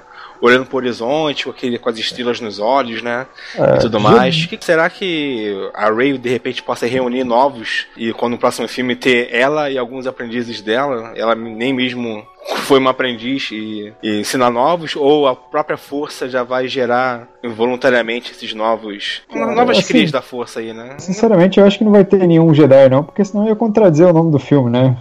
O último Jedi. O último Jedi, né? Mas eu acho que É, a aliança vai acabar se esta- estabelecendo, né? Não, mas o, o Luke deixou claro que, tipo, não, eu não sou o último Jedi, então seria ela, né? Ou outros. Ou outros, né? É, É, é o último desse filme, né? Será Na que verdade, o Luke são deixou... os últimos Jedi, gente. É plural. Pô, vai que no próximo filme o título é Os Novos Jedi. Tá, pô, Porra, aí, aí. aí eu não vou no cinema, não. Pô, versão nova 52 dos Jedi é foda. Bate na boca, cara, bate na madeira. New Generation, porra. Vai virar É, desse essa é porra. passar direto na sessão da tarde, né? Nova Os geração, porra. J.J. Abrams, petição aqui contra o J.J. Abrams. Puta merda. Cara, mas o que a gente pode esperar aí é a resistência se reformulando, né? Paul Dameron com uma, uma grande liderança aí, né? Também. Depois da merdagem que ele fez nesse filme, ele vai aprender, né? A ser um, um líder melhor. Tipo assim, o fogo da força da resistência, né? nas- até nas crianças, né? Simboliza muito bem isso, né? Que querem acabar com essa dominação escrota, ridícula aí. do- não só, né? do- da primeira ordem, mas de todas as pessoas ali que acabam usufruindo desse poderio da primeira ordem, né? Que é o que mostra lá naquele cassino, Cantobite. E o Kylo Ren, assim, não sei o que que vai fazer, cara. Vai Com sangue dos o olhos. objetivo dele vai ser matar a Rey, o objetivo dele vai ser conquistar mais poder. Cooptar ela, né? Ou cooptar a Rey. É. Agora, eu tenho que lembrar que, assim, antes deles irem para aquela base antiga rebelde, eles mandaram um pedido de socorro né, para toda a galáxia. E pode ser que agora, né, né, com toda a história aí do mito e do Luke, tudo isso também, as histórias sobre a Rey, mais pessoas possam vir fazer parte né, dessa resistência, né? Sim. Cara, agora se o Luke já era um mito, agora ele virou, É, cara, nível Sagrado. Master. sagrado, é, É. verdade, cara. O que ele fez, ele enfrentou um exército sozinho, né, cara? Foi foda. Nem o que conta já aumenta, imagina, né? Exatamente. Aquelas criancinhas lá vão brincar bastante com o boneco do Luke. Vamos pras notas então, rapaziada? Vamos lá, vamos pras notas. Só lembrando aí, manter um, coerência e isso. Eu não serei Começou, nada, começou. eu não serei nada coerente. Eu já aviso logo. Coerência e rapidez, pra gente não se alongar muito. Vai, Alexandre, você que já, já tá falando aí. Qual é a sua nota aí com relação a Star Wars, episódio 8, O Último Jedi? Minha nota é 9,5. É a maior nota que eu já dei nesse cast. Olha, palmas, palmas pra ele. Aí. Só isso. 9,5. Então, assim, tirou só meio. rapidamente, 9,5. O meio talvez seja até como vocês mesmo estavam falando e analisando aqui, é essa questão, como teve muitos arcos, muita coisa, que esse filme teve de tudo, né? Então eu acho que assim, isso pode ter assim, né, tirado um pouco desse foco do que a gente queria ver realmente um pouquinho mais do Luke, né? Mas tirando isso, cara, essa pequena, digamos assim, frustração, como o Raul também colocou, né? Eu acho que, pô, o filme é, é- nasceu um clássico. Nasceu um clássico esse filme, na boa. Ah, show de bola. Beleza. Vai, Bruno. Eu dou 9,5 pro Star Wars O Último Jedi, porque é, é aquilo que a gente falou ao longo do cast, né? Além de prestar um bom tributo à, franquia clássica, aos filmes clássicos, ele acrescentou é, elementos novos, né? Ele acrescentou uma trama nova, um desenrolar novo para consolidar a, a trama nova do, da- dessa trilogia que está sendo feita agora, né? E conseguiu com muito, com muito êxito, né? Com boas cenas de ação, com boa, bom trabalho dos personagens com plot twists e, e eu acho que todos esses elementos assim cinematográficos só enriqueceram a história de Star Wars, que é o que a gente quer ver, né? Então vai aí 9,5. Beleza. Vai, Vini. É, a minha nota também vai ser 9,5. Achei o filme excelente, me diverti muito. Acho que levou Star Wars a, aonde nenhum outro filme tinha levado, a caminhos diferentes, a um tipo de humor até diferenciado. Tenho, tive essa ressalva só com o Luke, mas, mas no geral foi um filme que me emocionou, me fez rir, enfim. Mix de emoções, é, adorei o filme. 9,5. Pai Nazi. Então, cara, vamos lá. Cinco, não, também. Sacanagem. Caralho. Porra! Deu uma de Pablo vou- Vocês todos Pablo, atirem né? nesse homem. Mas, assim, cara, eu vou. Vocês até me convenceram aí a, a gostar mais de certos pontos aí que eu não havia gostado tanto. Mas eu ainda continuo achando que, que o filme perdeu tempo com certas partes ali que não mereciam tanta atenção. Então, já que vocês deram 9,5 eu gostei um pouquinho menos, eu vou dar ali 9,25. Nossa, Star Wars Episódio 8. Cara, esse cara deve ser um professor muito chato corrigindo prova, cara. 9,25. 9,25, só pra ficar um pouquinho só de. 0,25 é coração peludo, sabe? Isso. Cara, eu vou dar minha nota aqui então. A minha nota pra Star Wars, episódio 8. Eu tô num conflito aqui, a garganta tá coçando pra falar 10. Mas só que eu fiz, só que eu fiz a promessa pra mim mesmo que eu acho que 10 eu tenho que guardar pra uma coisa muito fora de série e tudo mais. Assim, Ah, né? pode ser que nunca venha. Pode ser que nunca, pode ser que É. nunca venha, mas eu concordo nos pontos né, negativos. O filme teve alguns pontos negativos, sim. Né, a gente não pode se cegar pra isso, mas aquele negócio como todos vocês falaram, né? Os pontos negativos não escondem ou nem fazem frente a tantos pontos positivos, momentos catárticos, momentos que, assim, cara, é difícil pra cacete isso acontecer no cinema. Pelo menos pra- eu digo pra mim, assim, eu ir num filme no, cinema, entendeu? E ver um- uma cena em que eu, sem pensar, eu grito e bato palma, quase levanto, assim, quase começo a bater palma em pé. Cara, Parabéns. isso tem, que- tem que louvar isso, cara. Tem que louvar isso. Com certeza. Porra, É uma isso, coisa- isso não é um 10 pra você, é um filme que faz você sair do, do seu controle emocional. Ah, então, Entendi. então, eu fiz toda essa construção pra justamente chegar. Foda-se, nota 10, acabou. Ah, moleque! Aí, pô, palmas, palmas novamente aí, ó, Daniel. Volta, Altamente sugestionável. O Raul deu o último empurrãozinho que faltava pra dar 10. Caraca, tá certo. Mas é verdade mesmo.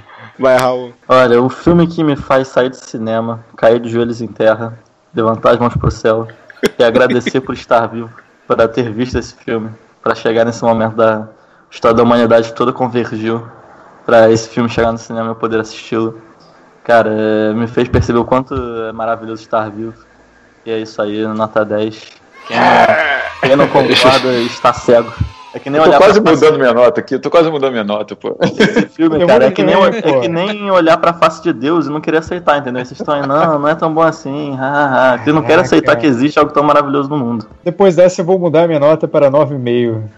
Olha. Essa argumentação. Olha aí. aí, Aumentou. Então, peraí, peraí. Não, então bota a minha 10 também, pô. Peraí, bota a minha 10 também.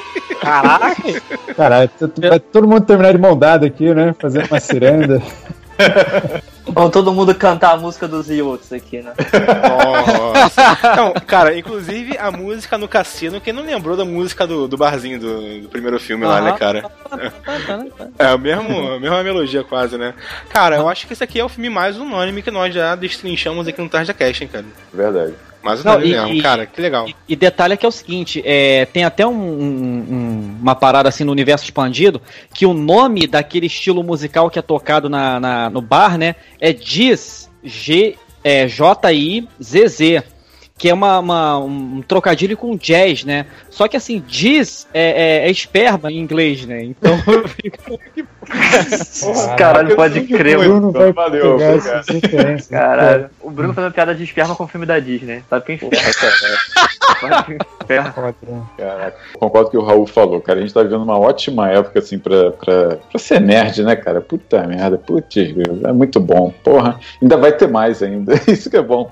Mais Star Wars aí pela frente. E assim, é legal eu falar isso pelo seguinte, cara. Pô, eu sou um pouquinho mais velho que vocês. Caraca, maluco, aí. Ficar não sei quantos anos esperando o filme de Star Wars. Eu vi aquela merda lá do episódio 1 que a gente achou foda na época e achou ruim depois.